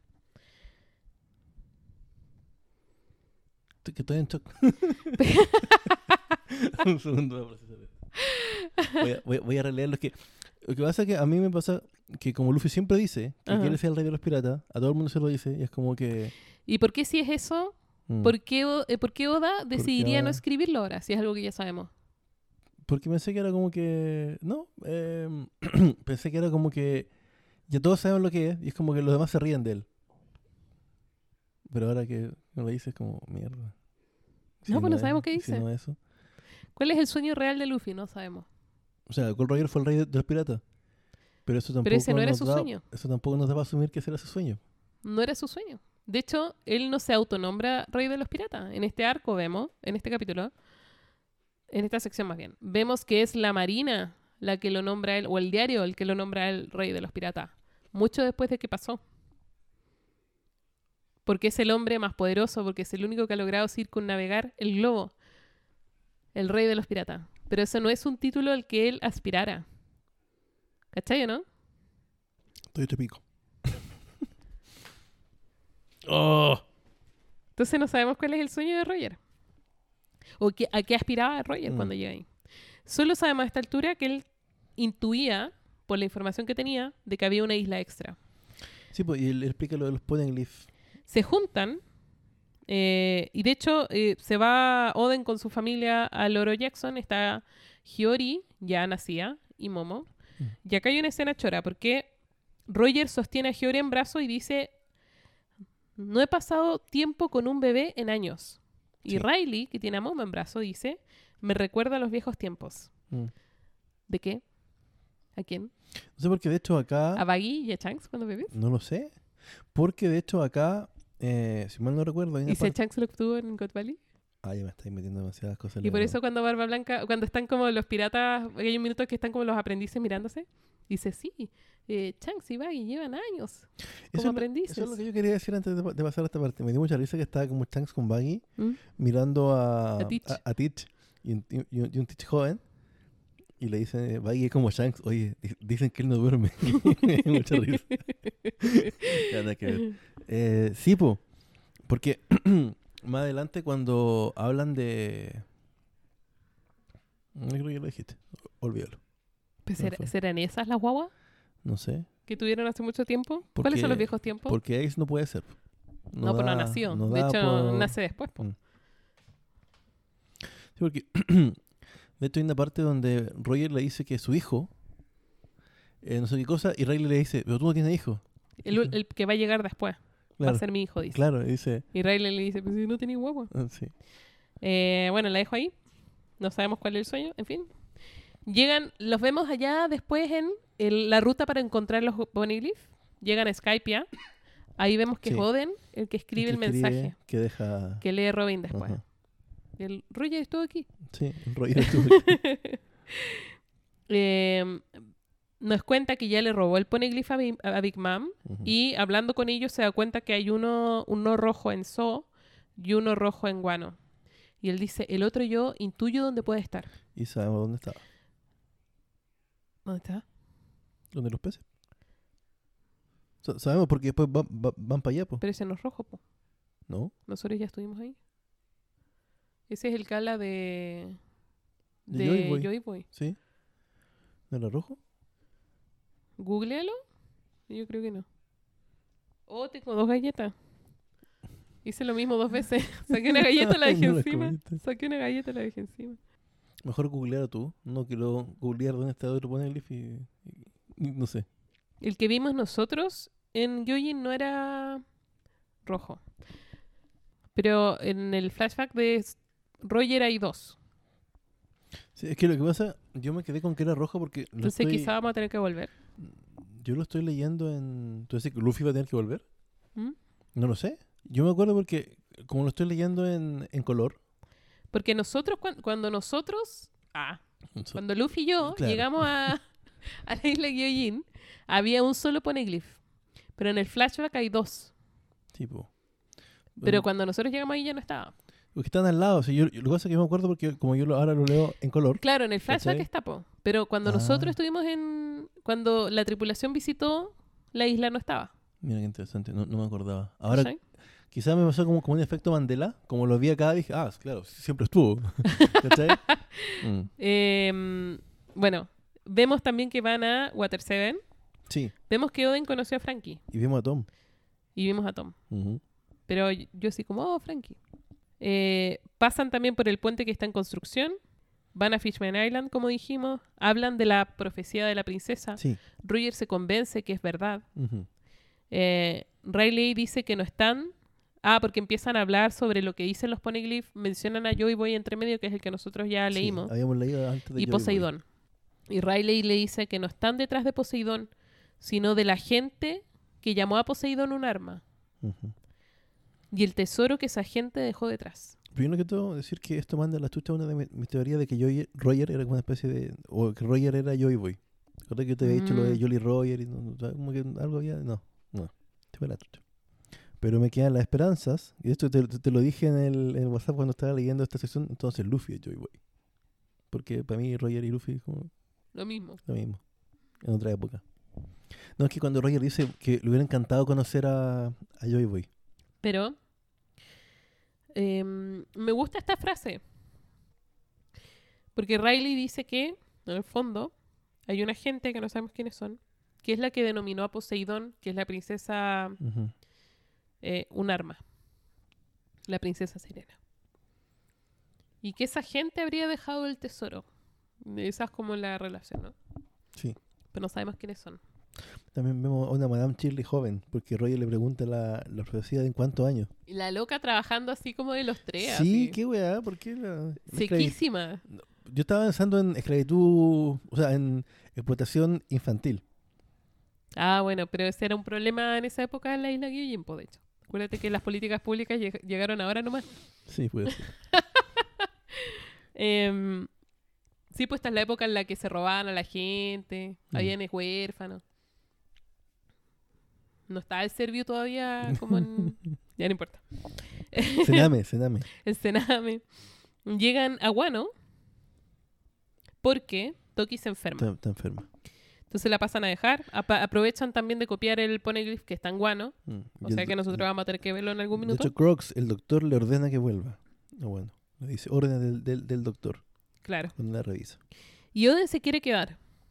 Pero Toki no quiere. Y de hecho ve muy brevemente a Kinemon y los demás. Y Toki le pide que no le digan nada.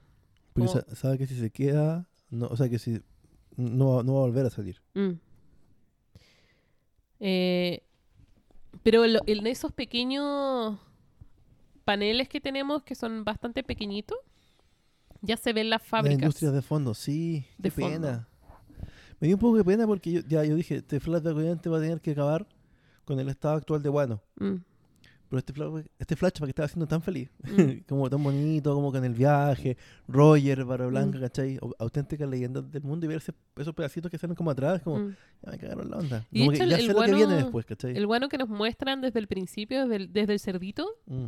es súper frondoso, abundante, pacífico dentro de todo, muy rural. Podríamos luego hacer como una, una evolución o, o una evaluación sobre lo que opina Oda de la industrialización. Pero es muy Yo rural. siento, o sea, mejor me, me- me puedo alejar un poco del tema, pero Wano es una referencia literal a Japón en muchas cosas. Mm. Para Japón ha sido un tema lo de la apertura al mundo desde el comienzo de la era Meiji. Yo siento también que el tema de la eh, del el tema ambiental no es una cosa que se toque poco en la en los animes o en las películas japonesas. En Godzilla, sin ir más lejos, es un tema recurrente los, los desechos no solamente nucleares que le dan origen a la, bestia por temas de que hubo imperialismo con la bomba atómica y todos esos miedos de la Segunda Guerra, pero también hay mucho, hay mucho tema eh, con el deterioro ambiental. Yo no sé hasta qué punto eh, esto es como una crítica. La otra vez, Oda, al- algo había hecho, no, yo no me acuerdo en qué capítulo nuestro, que yo hablaba de que a lo mejor esto era un paralelismo con la casa de las ballenas. Yo no sé qué opinión tienen los japoneses dentro de, Mm. de Japón de- de- del tema de las ballenas, pero desde fuera sabemos que, eh, digamos, explotan a las ballenas de forma que no son como le- legales, ¿cachai? Y el tema de, la, de los desechos, como te digo, también han salido muchas otras obras.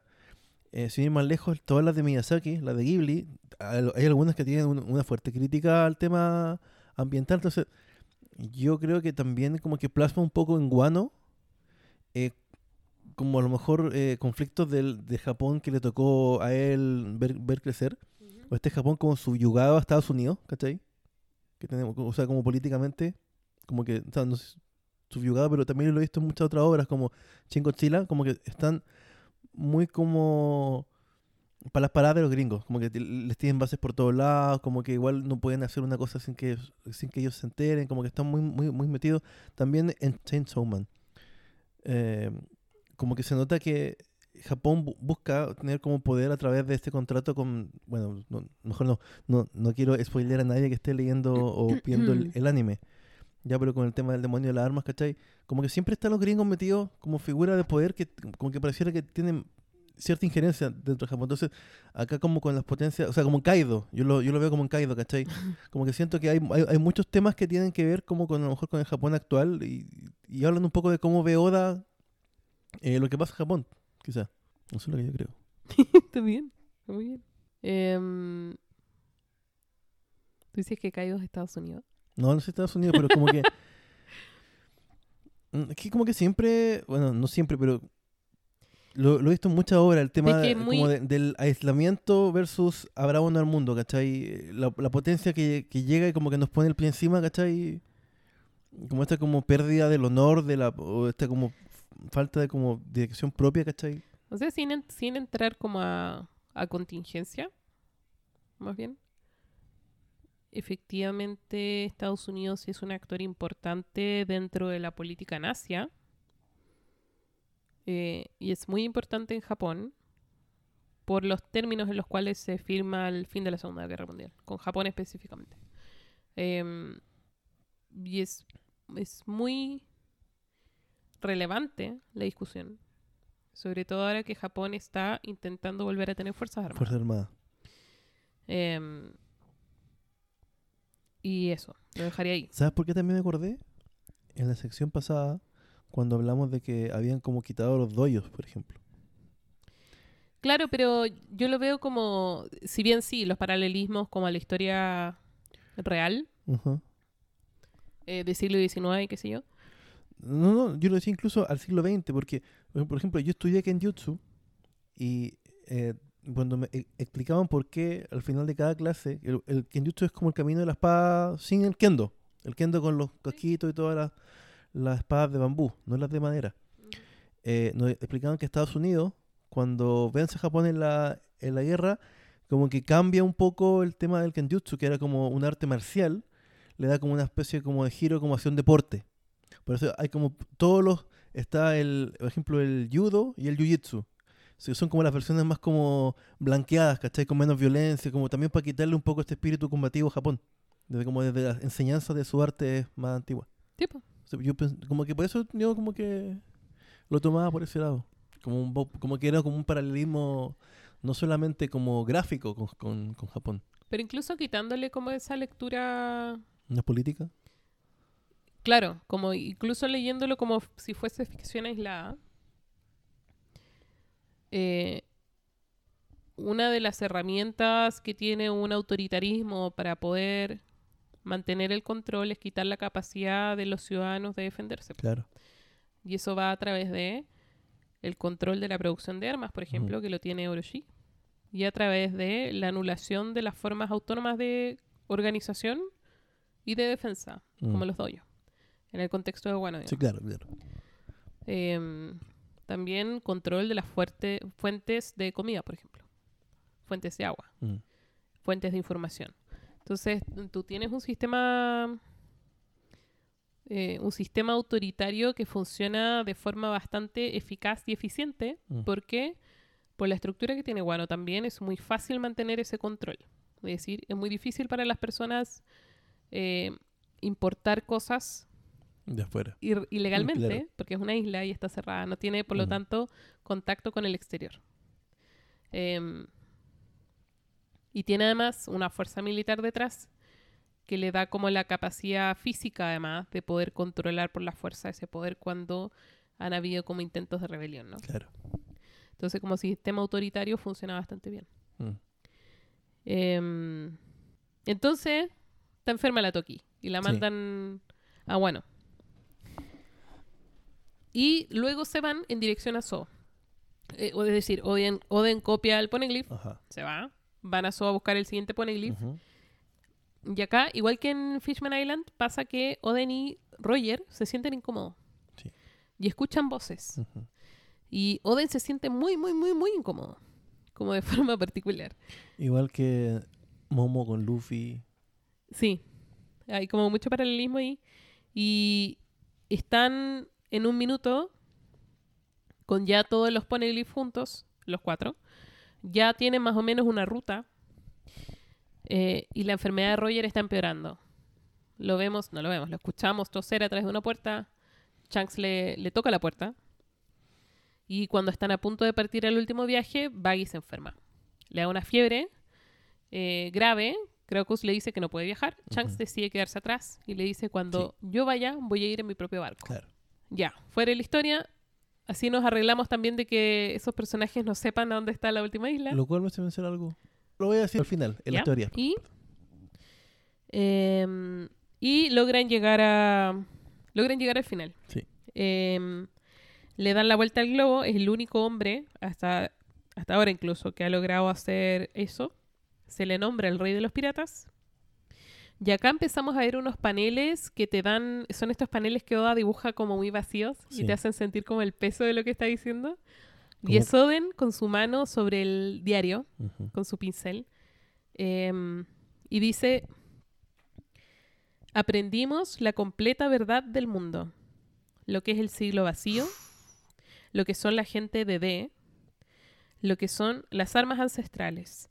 En el pasado, Guano estaba abierto al mundo, y en la cara de ese vasto tesoro, que era muy real, por cierto, Roger solo rió. Y tenemos ese panel maravilloso con Roger carcajeándose, llorando de risa, Lo subí a mi historia en todo caso. y dice, Es y eso, bueno. y eso hicimos los demás también. Reímos hasta que nos salieron lágrimas de los ojos. Y ahí Roger dice, oh, Joy Boy, desearía haber nacido en tu tiempo. Mm. Es un gran tesoro el que has dejado atrás. Un cuento lleno de risas. Esto me da una idea. Somos los primeros en pisar la isla en 800 años. ¿Por qué no le damos un nombre? La llamaremos Laughtale. Em, Que no entiendo por qué suena como Raftel, pero viste, pues en japonés. Raftel. Claro, si, si tú, depende, depende de la traducción que estés leyendo, pero si es una traducción más o menos buena, debiese decir Raftail con R hasta el final. Y en esta altura tú deberías recién entender que es Laughtale. O sea, yo lo entendí por lo que te comenté por WhatsApp. Mm. Como que junté los cables después cuando di, dije Raftel. Suena como a Raftel, pero dicho como Zoro, solo, ¿cachai? Ajá. Por eso yo como que después dije, ah, no es que se hubieran equivocado, porque yo decía, pero la isla no se llamaba Raftel. Mm, Después como, oh my god. Sí. chan. Son muchas cosas. Te dice primero que el tesoro es real, que el tesoro no es la información. Mm. Em, de algún modo, esto que encuentras en esta isla, que no sabemos qué es, te informa, sin embargo, de todo lo que el gobierno mundial ha ocultado. Las armas ancestrales, el siglo vacío, la voluntad de los D, etcétera, etcétera, etcétera. Me gusta mucho que la reacción de Roger es reír. y como que me deja como muy emocionada por saber lo que es el One Piece. Porque Oda también ha dicho que el One Piece no es los amigos que hacemos en el camino, sino que es algo real. Eh, y acá en texto te dice que es algo real. Sí. Eh, Oden escribe, el tesoro es muy real, por cierto. Ah, Eh, no es esta información, es otra cosa. Y sin embargo, Roger y los demás deciden dejarlo ahí.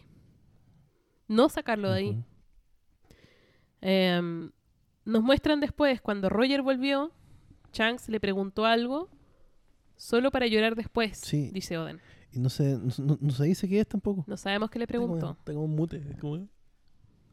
pero vemos a Shanks sollozando. Mm. Em, vemos a los neptunianos hablando entre sí, de que sus soberanos van a nacer pronto, Ajá. que las ballenas están encantadas, que el día en que nuestros soberanos se encuentren nuevamente está cerca. Y seguro que esta vez sale bien, dicen. Mm. Entonces hay muchas cosas pasando y mucho tiene que ver con la línea temporal. Sí. Como que se junten las estrellas en el fondo. Porque hay un minuto en que Roger dice que llegó muy temprano. Sí. ¿Cachai, no? Mm. Entonces cuando tú, cuando tú decías, "Ay, quizá Joy Boy es Roger, yo pienso que si quizá Roger tenía la como tenía el potencial la de ser Joy Boy, posibilidad, pero no lo fue, ¿cachai? Como a esta altura, Sí. como que tú lo leíste y decís como, ah, ¿pero a qué te referís que llegaste temprano? Sí, po. ¿Por qué temprano? Y después, antes dice, me gustaría haber nacido en tu tiempo, Mm. a Joy Boy. Lo dice porque nació muy temprano. Sí, po. Entonces, Joy Boy es algo que nace cíclicamente, igual que las armas. Igual que Poseidón, por ejemplo. Al parecer sí, pues, y están conectados. po. O sea, por eso yo, yo te dije que cuando acá cuando esta parte te, te escribí, creo que por WhatsApp, Luffy y Joy Boy. Y Y es como, hay, una, hay un minuto en que Roger se baja del, del barco, desarma eh, a la banda de los piratas de Sí. Roger. Dice que va a pasar a ver a Barba Blanca antes de hacer lo que nosotros sabemos que va a hacer, que va a ir a entregarse a la marina. Entre medio va a conocer a su señora, a la Ruch, va, va a concebir a Ace eh, y de ahí seguir preso. Y el resto va a dejar a Oden a Wano. Y Oden reflexiona sobre la necesidad de abrir las fronteras antes de que Joy Boy llegue. Como que hay dos puntos que habla de que tiene que hacerlo antes de que pase algo, antes de que llegue. como que lo estuvieran esperando. Como que estuvieran esperando a alguien, ¿cachai, no? Sí, a mí me llama mucho la atención. Porque se había comentado algo de Joy Boy cuando estábamos en la parte de los neptunianos. Mm, Eh, como, o sea, esta gran arca, ¿cierto? sí. Que la había dejado para disculparse. Como disculpa, y es como, loco, disculpa de qué. ¿De qué? ¿Cachai? Y... ¿De qué te disculpaste y que a cambio de la disculpa entregaste un barco gigantesco además? Porque ahora, ahora nos va a entender que, eh, bueno, ya, ya lo veníamos, o sea, se venía esbozando, porque la princesa, ¿cierto? Es como la reencarnación de esta arma. Escucha a los neptunianos, mm, al igual que, que Luffy. mm.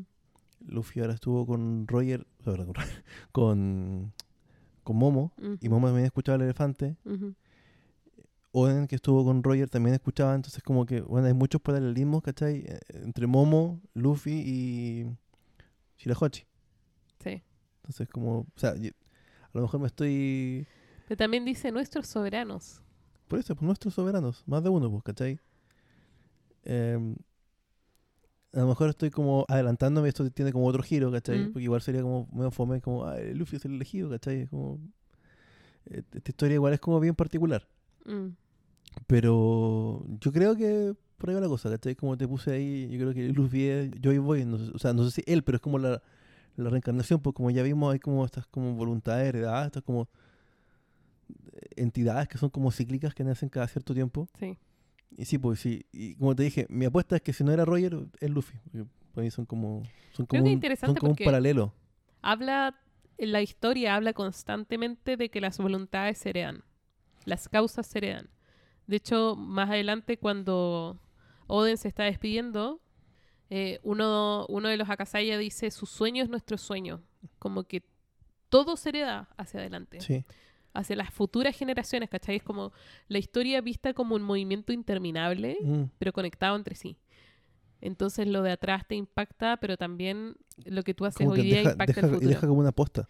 ¿Cómo vais dejando la posta, claro? Quizás es subconsciente. Mm, Pero ahora que vimos más a Roger dibujado, mm, eh, como en la forma de, de cómo vestir, ujú. siempre anda como con esa chaqueta sin manga. O sea, como que no, no se pone las mangas, ¿cachai? Si anda Como- con su... Como sale Luffy en un montón de como portadas, Mm. pero Lu- Luffy no tiene chaqueta. No, po. Ha estado todo el- toda la, la historia como una polera manga corta, o sea, una polera como sin. Es como un, con una sudadera corta. un chaleco. Es rara, Mm. claro, es como un ambo. ¿Cachai? Pero en las portadas que dibuja eh, Oda en los mangas sale como con esta como chaqueta, como con flequillo y como. Como pirata clásico. Como pirata. Y con las mangas, Roger suel- es como un y con las, man- muy y con las clásico. mangas sueltas. Mm. Cuando vi- vimos a Roger lo vimos así como encadenado con unas cuchillas en el cuello y, y nada más. Y ahora que le lo vimos vemos. la cara de hecho, ahora recién le vimos como la expresión Claro, la cara. facial. De hecho, se parece a Caleta. Hay una parte donde está hablando con Barba Blanca, creo. ¿Ya? No, cuando dice que quiere conocer a Oden. Por favor, dime si no es Ace un poco más grande. Sí. Los ojos son iguales a los de Ace. Ahora, igual, Ace se parece mucho a Luffy. Como- no sé por qué. Yo creo que también era parte como, como del juego que tú creyeras que tenía al- algo que ver como sanguíneamente. Sí, Cuando po. Cureja dice, ah, sí que ahora le llaman Gold Roger, qué raro, si era Gold D. Roger. Y es la primera vez que se mencionaba como otro tipo en la Sí, po. historia. Y tú quedas como, oh, qué Tú dices, oh, ve como, como Luffy. Y ahí no, y después ya te llenan de puros tipos. O sea, está Sí, eh. Ace, Stitch, y ahí es cuando ahí, tú pensabas que eran familia todavía. Claro. Mm. Bueno, porque te dicen que el, el Ace era el Sí, hermano, po. po. Pero bueno, Em, muchos años ya, po. muchos años.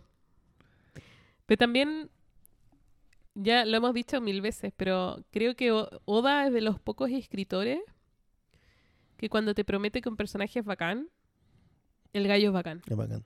Como que te genera te genera esta leyenda que es como una mezcla de Elvis y Mick Jagger, así como Sí. un gallo inalcanzable, Eh, eh, un gallo increíble, y después lo conoces y el gallo es además encantador. Como que siempre paga, ¿cachai? mm. Es como Barba Blanca, el hombre más fuerte del mundo, y después lo conocí y es lo como, era, efectivamente. lo era, efectivamente era increíble el No podría haber partido el mundo si hubiera querido. Y es súper satisfactorio como lector que tus Mm. expectativas se cumplan. Y eso no pasa siempre. Mm. Cuando creas un personaje que es más grande que la vida y lo conocí, Como dirían algunos, es más grande que sí mismo. más grande que yo mismo. Entonces, como que eh, quiero destacar nuevamente eso que nunca me cansaré de hacerlo. Sí, es que, es que es, es cierto. De hecho, el panel de Roger Riento es muy bueno. Mm.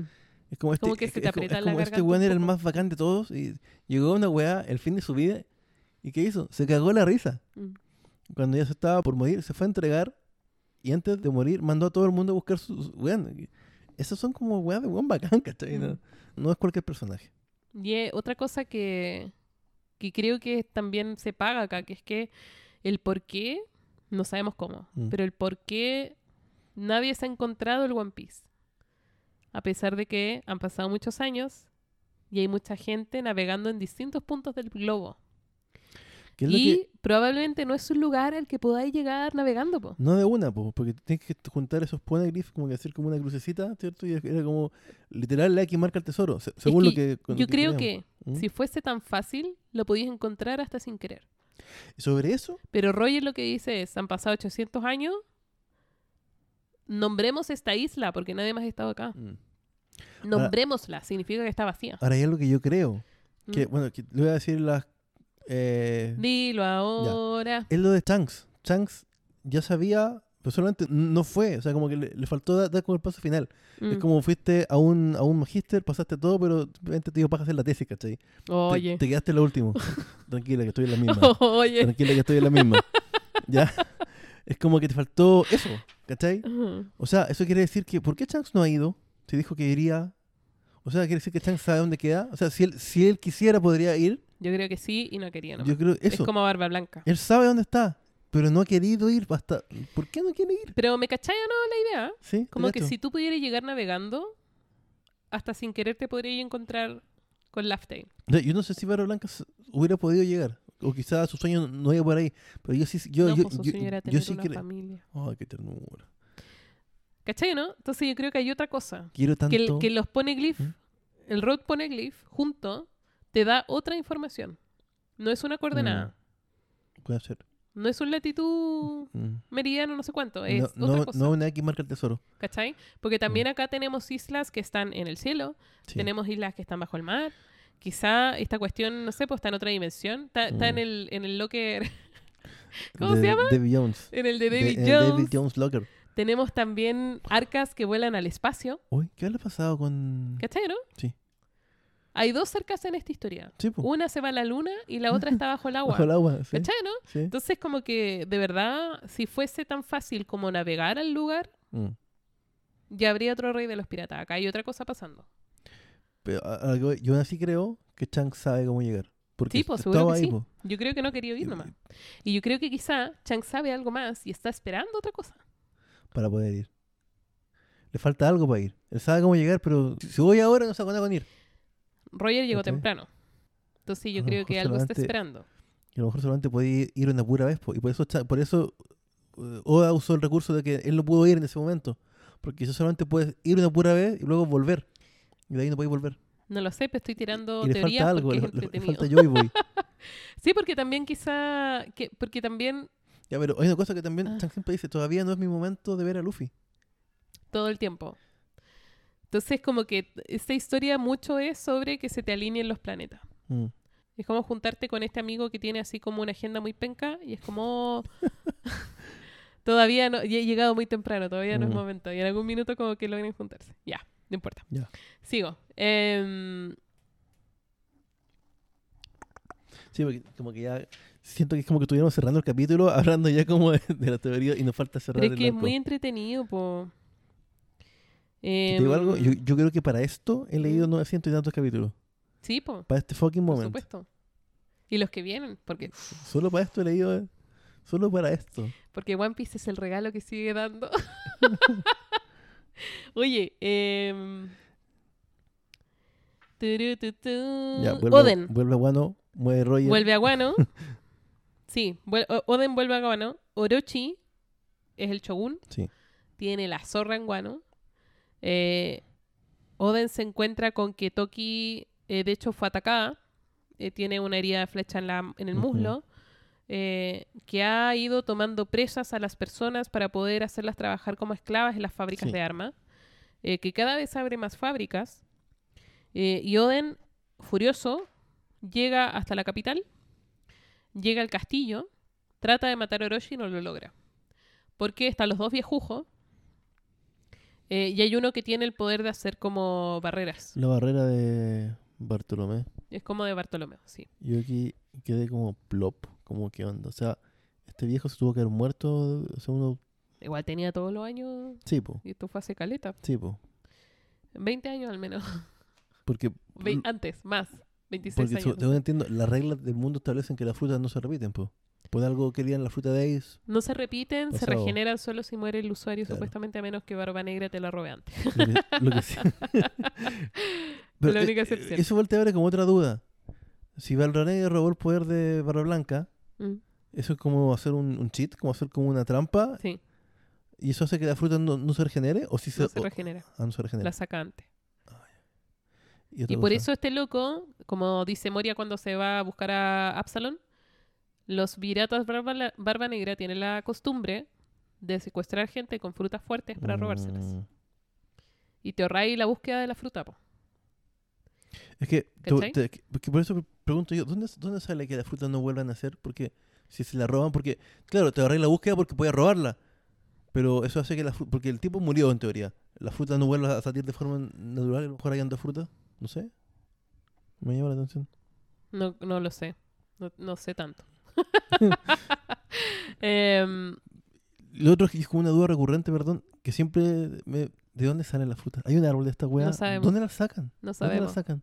No es que sabemos. pareciera que fuera tan, tan natural para todos sabemos. conseguir una... ¿Y dónde las consiguen? No ¿Quién las sabemos. vende? ¡Oh! Ya. No lo sé. Ya. El héroe de Wano, horas después de salir del castillo de Orochi, pasa bailando desnudo por la capital. Y sigue así por años. Años. Todas las semanas va a la capital, baila desnudo, vuelve a su casa. Sus subordinados, los Sakasaya, creen que hay algo que, como es costumbre, Oden no les está diciendo. Oden insiste que no está pasando nada, que está todo bien. hasta que Hyogoro es tomado preso. Su mujer, que trató de resistirse, es asesinada junto a otras 16 personas. Y ahí Oden, furioso, le dice a sus hombres, es hora de atacar. Eh, se dirigen a la capital. Hay que poner bonito. Salen como en un puente. Los nueve casallas con Oden. Es bonita esta parte. Ajá. Y pasa algo extraño. Kaido sabía que iban a atacar, Mm. estaba preparado. De hecho, los sale a recibir. Antes que recibirlos en el castillo, se encuentra con ellos en el camino. Y Kaido le dice a Oden, quizá tengo un espía en tu castillo. Y se termina volviendo una batalla de números. Son Mm. solo nueve versus un montón de piratas bestia. Sí. Más tarde Kaido dirá que era necesario porque en esa época él no tenía tanta fuerza. Mm. Em, Eso entendemos que quizás no lo hubiera ganado a Oden en si, no, si no hubiera planificado una, una estrategia. Oden, sin embargo, logra cortar a Kaido. Nosotros sabemos que Enma es la única espada que ha logrado cortarlo. Sí. Eh, pero termina cayendo en una trampa. El- la viejuja se disfraza, se transforma en Momo. Oden se distrae y terminan derrotándolo. Y los toman presos a todos. Menos a la Kunoichi. Oden hace como que no la conoce. Mm. eh, y eso hace que la dejen libre. Y son todos sentenciados a hervir hasta morir. Me da risa cómo sale ella joven, como que se ve, se ve, se ve muy distinta. Mm. Eh, el tiempo no fue muy generoso con ella. Ahora en su defensa son 20 años de sufrimiento bajo una tiranía No, súper igual. obviamente. Eh, pero sí. Porque siempre te, te hablaban de ella como que era la Kunoichi más mina de todas. Sí, pues. Y es como, sí, pues era súper bonita. ¿eh? Están Oden y los demás caminando a la olla de ejecución. Caminando por una especie de plancha. Los van a hervir en aceite. Pero antes de pasar, Oden hace una petición. Es una ejecución pública, así que está Orochi y está Kaido sentados ahí. Ya no hay ninguna pretensión de que Orochi es el único shogun, sino que ya todo el mundo sabe que evidentemente es Kaido el que manda. Oden pide una consideración. Si es que resiste el tiempo que ellos definan y vive, que lo dejen vivir. Que los liberen en el fondo. Oden se mete a la olla, toma la tabla completa sobre sus hombros y empieza a pasar el tiempo los eh, Kinemon y los demás tratan de resistirse, pero él les pide que se queden arriba. Esto lo encontré brutal. Esta parte la encontré igual fuerte. No sé si esto fue animado en el, en el anime, pero eh, eh, Es súper fuerte. fuerte. Porque además creo que todas las como las, las virtudes que habíamos visto de Oden, para bien o para mal, ahora están a disposición. Esta Mm. paciencia, Esta, disciplina. sobrehumana. esta perseverancia, la resistencia sobrehumana, su fuerza, como su control, la capacidad mental de concentración. Mm. para poder resistir el dolor.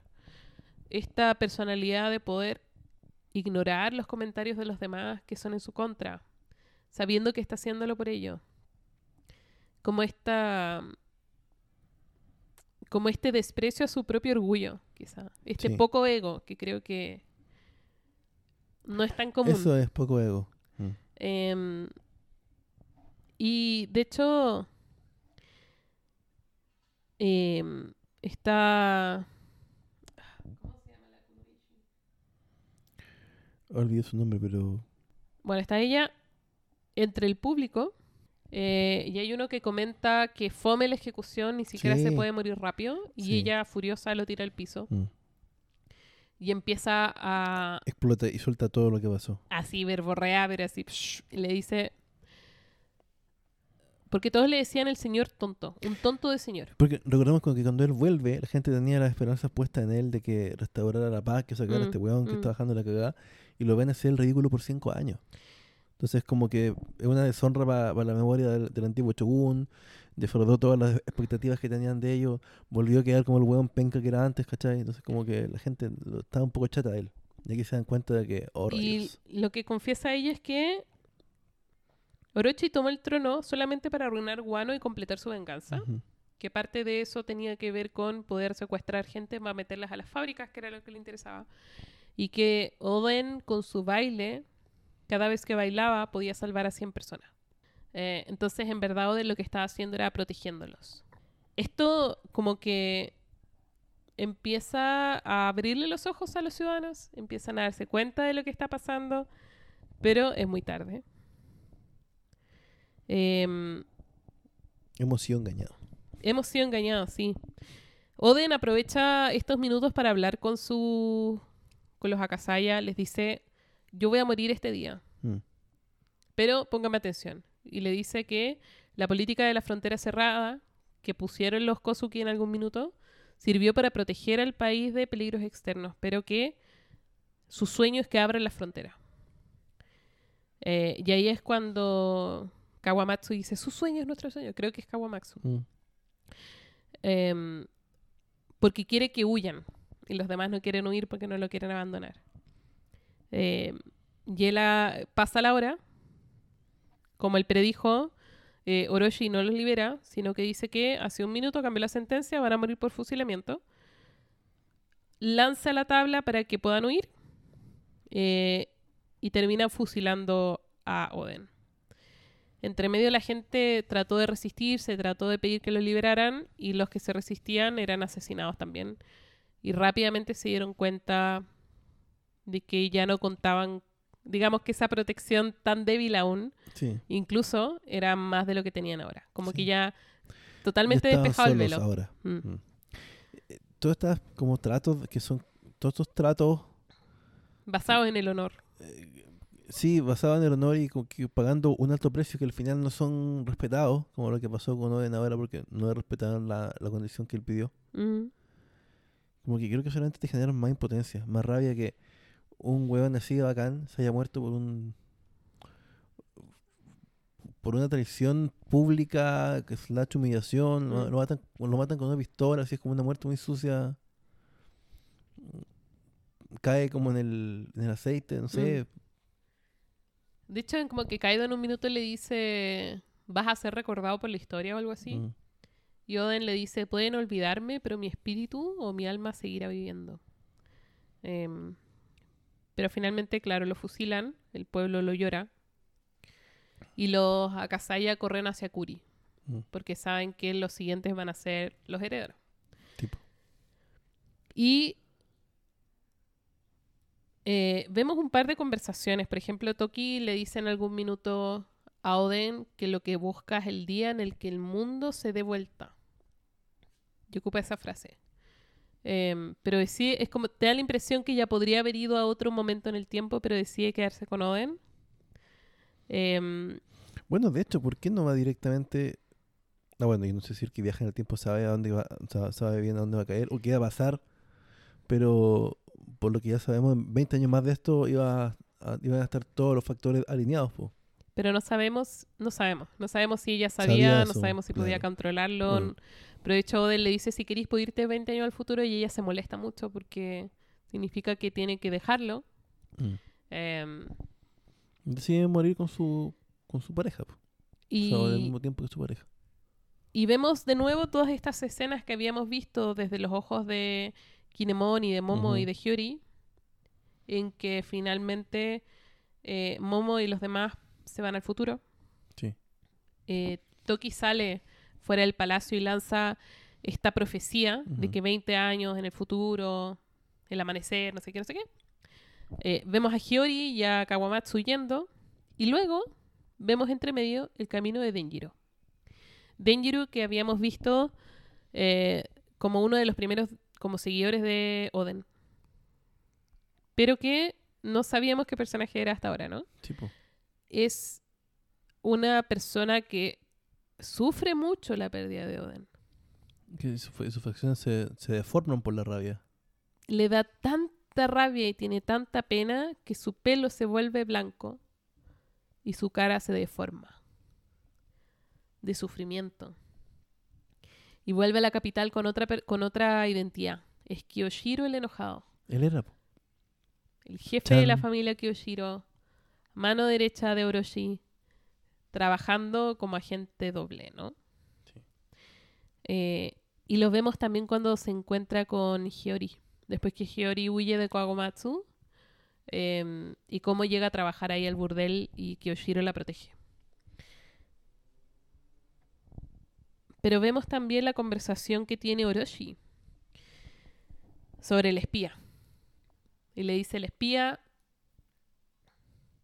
el espía es alguien que no tiene mente, no tiene aspiraciones, vive solo para ser alguien más, no tiene deseo. Y así llegamos al presente. Nos cuentan que es el, el espía es hijo de una eh, tropa de teatro, que su familia fue asesinada cuando siendo él muy joven. Y empecé como a esbozar, cuando yo le, leí esto empecé como a, oh, quedó totalmente traumado. Eh, tiene mucha habilidad, pero no tiene, no tiene deseos, no tiene autonomía. Nos muestran también cómo le dan la fruta, que es una fruta con una forma bien particular. Y volviendo al presente, estamos en este pequeño bote, en medio del mar, preguntándonos qué ha podido pasar, porque de pronto de frente a nosotros aparecen buques gigantescos del enemigo. Y todos saben que tiene que ser uno de ellos el que dio la información y ninguno quiere pensar que fue uno de ellos, hasta que Kanjuro dice, soy yo. Este fue. eh, Bueno, el- la última de las cosas que yo guardé Mm. como imagen fue esta, como, wow, qué, qué wea.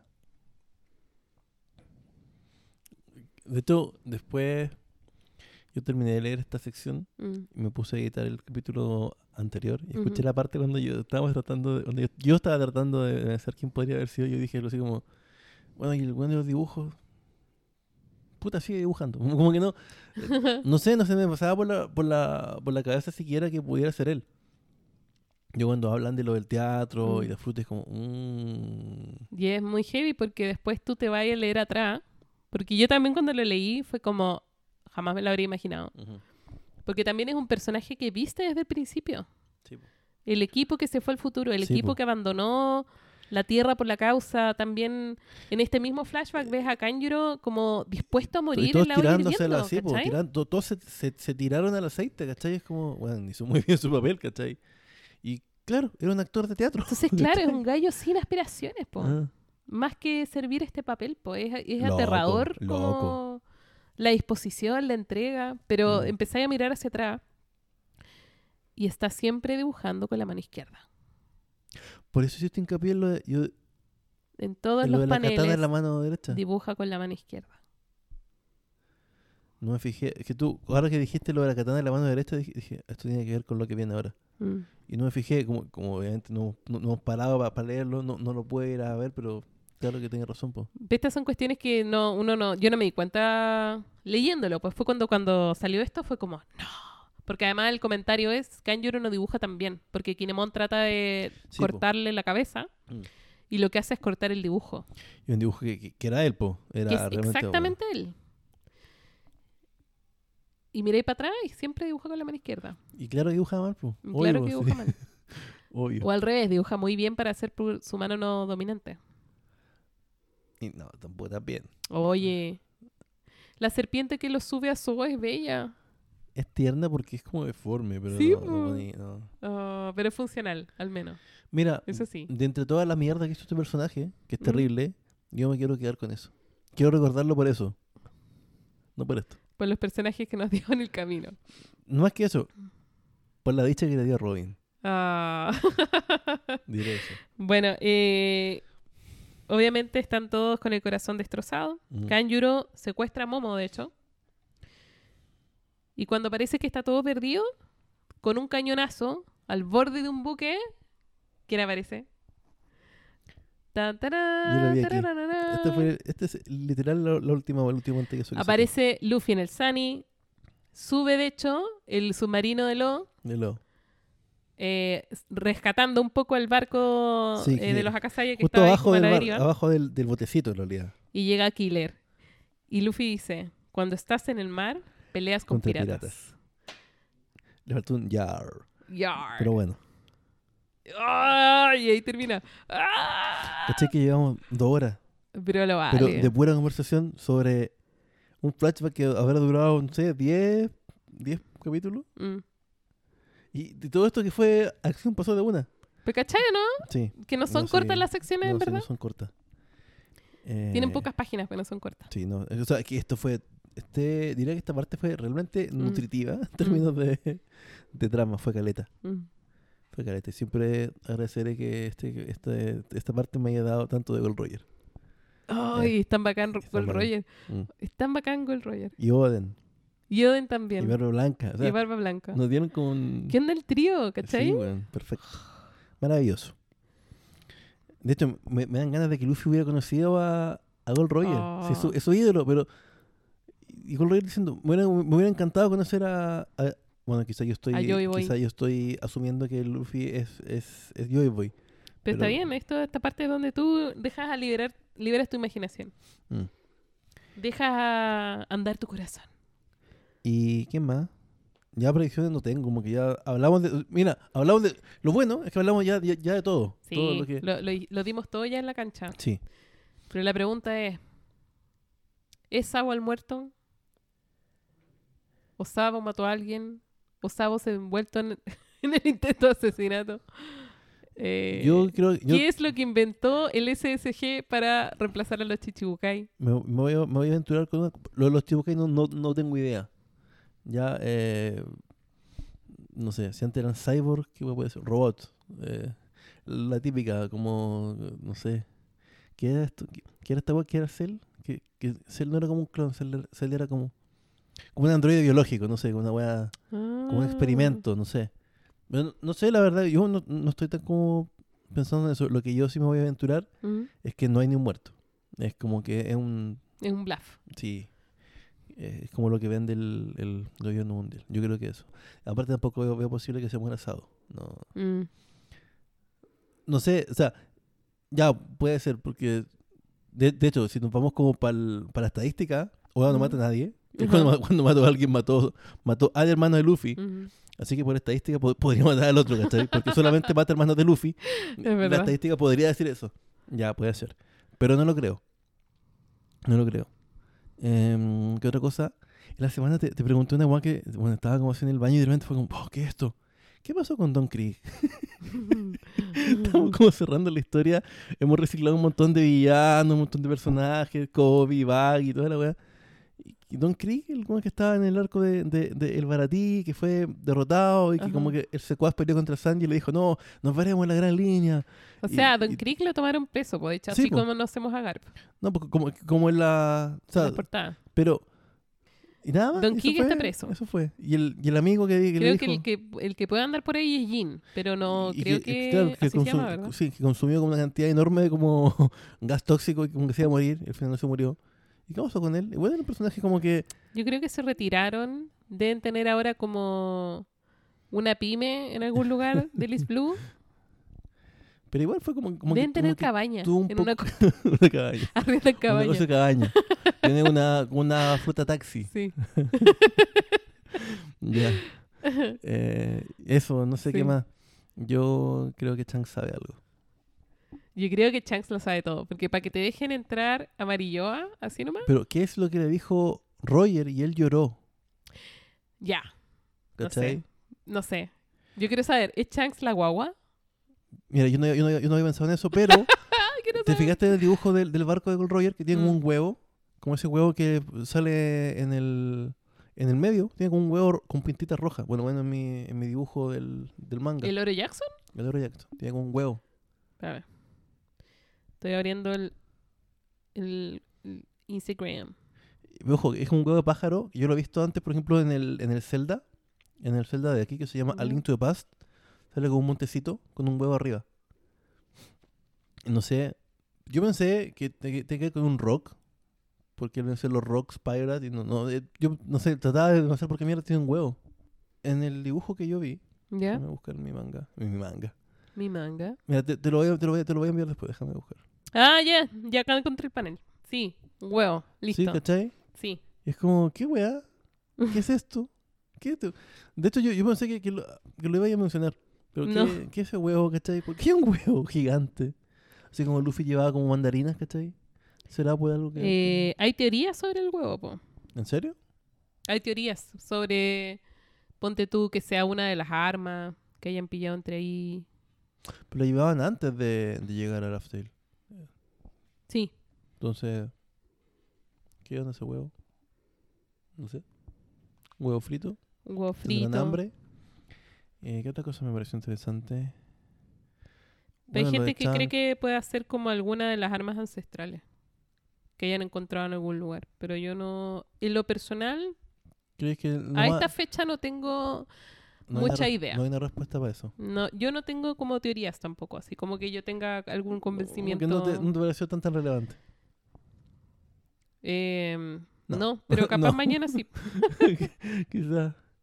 Bueno, quizás tú que vas con el manga te tiran algo y es como, oh, el huevo. Es que son como, de pronto como que tú estás leyendo esta cuestión y tenés información como en la parte de atrás de tu- cabeza que no Mm. se vuelve relevante hasta, Hasta que algo pasa. que algo pasa. O a veces es un elemento más como para caracterizar el.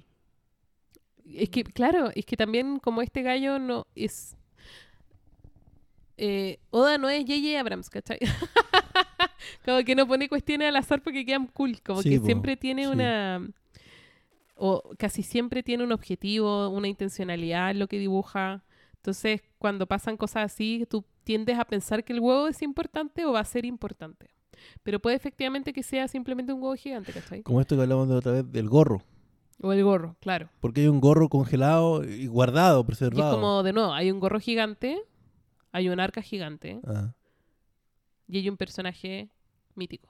a lo mejor Joy Boy era un gigante. ¿Era yo y voy un gigante? Igual, ¿Cachai, no? igual, ojo que de repente se, se ha tocado el tema de Elbaf, de los gigantes, como que se siempre se tan tangencialmente ahí, pero como que no.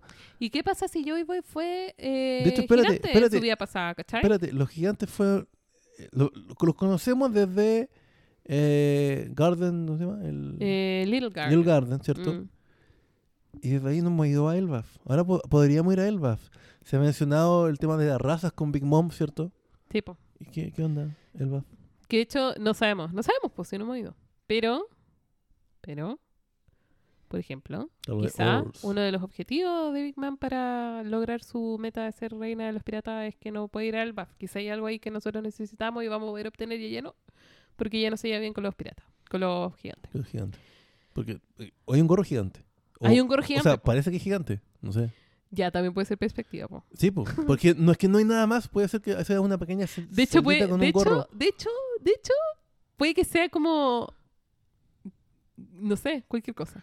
Puede ser un gorro chico. Mm. Imagínate. Es que no, Y no- quizá no ve Emo es nada más. gigante. Es que no sabemos. O quizá es muy pequeña. Quizá Emo es muy pequeña y es un gorro normal. Es que no lo sabemos. No, no hay cómo saberlo. Si, no, si no hay ninguna cosa alrededor. No, pero Lo a, a- Emu la hemos visto alta o alto. Ya, sí. eh, Porque cuando está en ese... eh, O sea, por lo menos la cúpula, la cúpula del jardín o algo así se Sí, llama. sí. Donde están como los arbolitos creciendo por las murallas. Y llega alguien a decirle así como, ¿están listos? Sí, se sí. va la- Ya, Ah. ahí hay como una persona al lado, pues sabemos más o menos qué tamaño tiene. Bueno, pero especulación, eso es lo entretenido. po. Entonces, finalmente, Luffy viene del futuro. Puta, no sé, po. No sé. no sé. Y puede ser. No puede ser. Ahora, pues sabemos que solamente pueden ir para el futuro y no para el pasado. Pero quizás solo Toki puede ir al futuro, quizás hay alguien que solo puede viajar al pasado. ¿te imaginas? El peor poder. de la Tierra. Oh, qué mal. Oh. Claro, Em, sería como. A lo mejor es como Dark. Yo siempre, ¿Ya? tu- yo siempre tuve razón. Y Luffy sí era Gold Roger. solamente que, como que. Se conoce a sí mismo. Claro. Es como Harry Potter 3. eh, cla- claro. ya no sé, la verdad. estoy cansado. Son como las diez y media. Pero estuvo bueno. No sé, yo creo que ya llevamos 11. tres horas solo como especulando. Sí. Para el próximo capítulo vamos a leer del 975 al 994. 994. Todavía no voy a llegar a los mil. No, Por favor. Pero soon. Wait. Just you wait. O sea, nos vamos a juntar el próximo año ya probablemente. It's gonna be worth it. Eh, sí, pues, a menos, a menos que 96. a menos que logremos juntarnos esta semana. A menos que logre leerme esta wea rápido. Graba, graba, eh, subirlo rápido y nos juntamos. Podríamos juntarnos el viernes, de hecho. Estoy, estoy desesperado por avanzar. Estoy, de ¿Me verdad, estoy, sí, te escuché. El viernes. Voy a tratar. Hacer todo lo posible. ¿Viernes cuánto? 30. 30. Yo no tengo nada que hacer. Ya, voy a hacer todo lo posible. Ya. Y ahí hacemos el minisodio. Sí, acuérdamelo, por favor. Ya. Voy a traer mis cosas. Eh, ya, eso, amigos.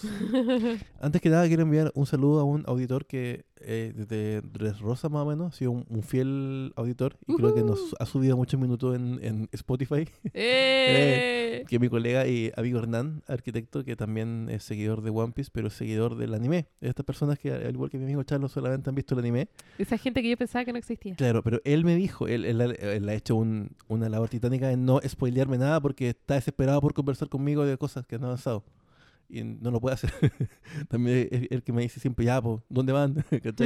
Lo, ha- lo ha es- escuchado harto y eh, me, me comenta, digamos, qué es lo que le parece. Bacán. Y Oye, lo otro, eh, síganos, pónganle like. Ah, pongan comentario, métanse Sí. el celular de su mamá, póngale like también. Y, y cual- qué uso ustedes le darían a la fruta de la Ah, no sé qué, qué fruta, qué fruta. Esa es otra pregunta buena. ¿Qué fruta le gustaría tener? Mm, O una que ya se haya visto, o si no, invéntense una fruta. me gustaría la de Marco. Sí, igual es como buena. Y me, me tinca que él no puede morir, pues es un fénix. De alguna manera. O sea, los fénix mueren, solo que reviven. Claro, pero él debería ende no morir. O sea, morir, pero Revivir. Revivir. O sea, como, como Motra, como Iki. como Iki, como Jesús. Ya. Eh, eso. eh, Sigue saludos leyendo. a Hernán. Adiós.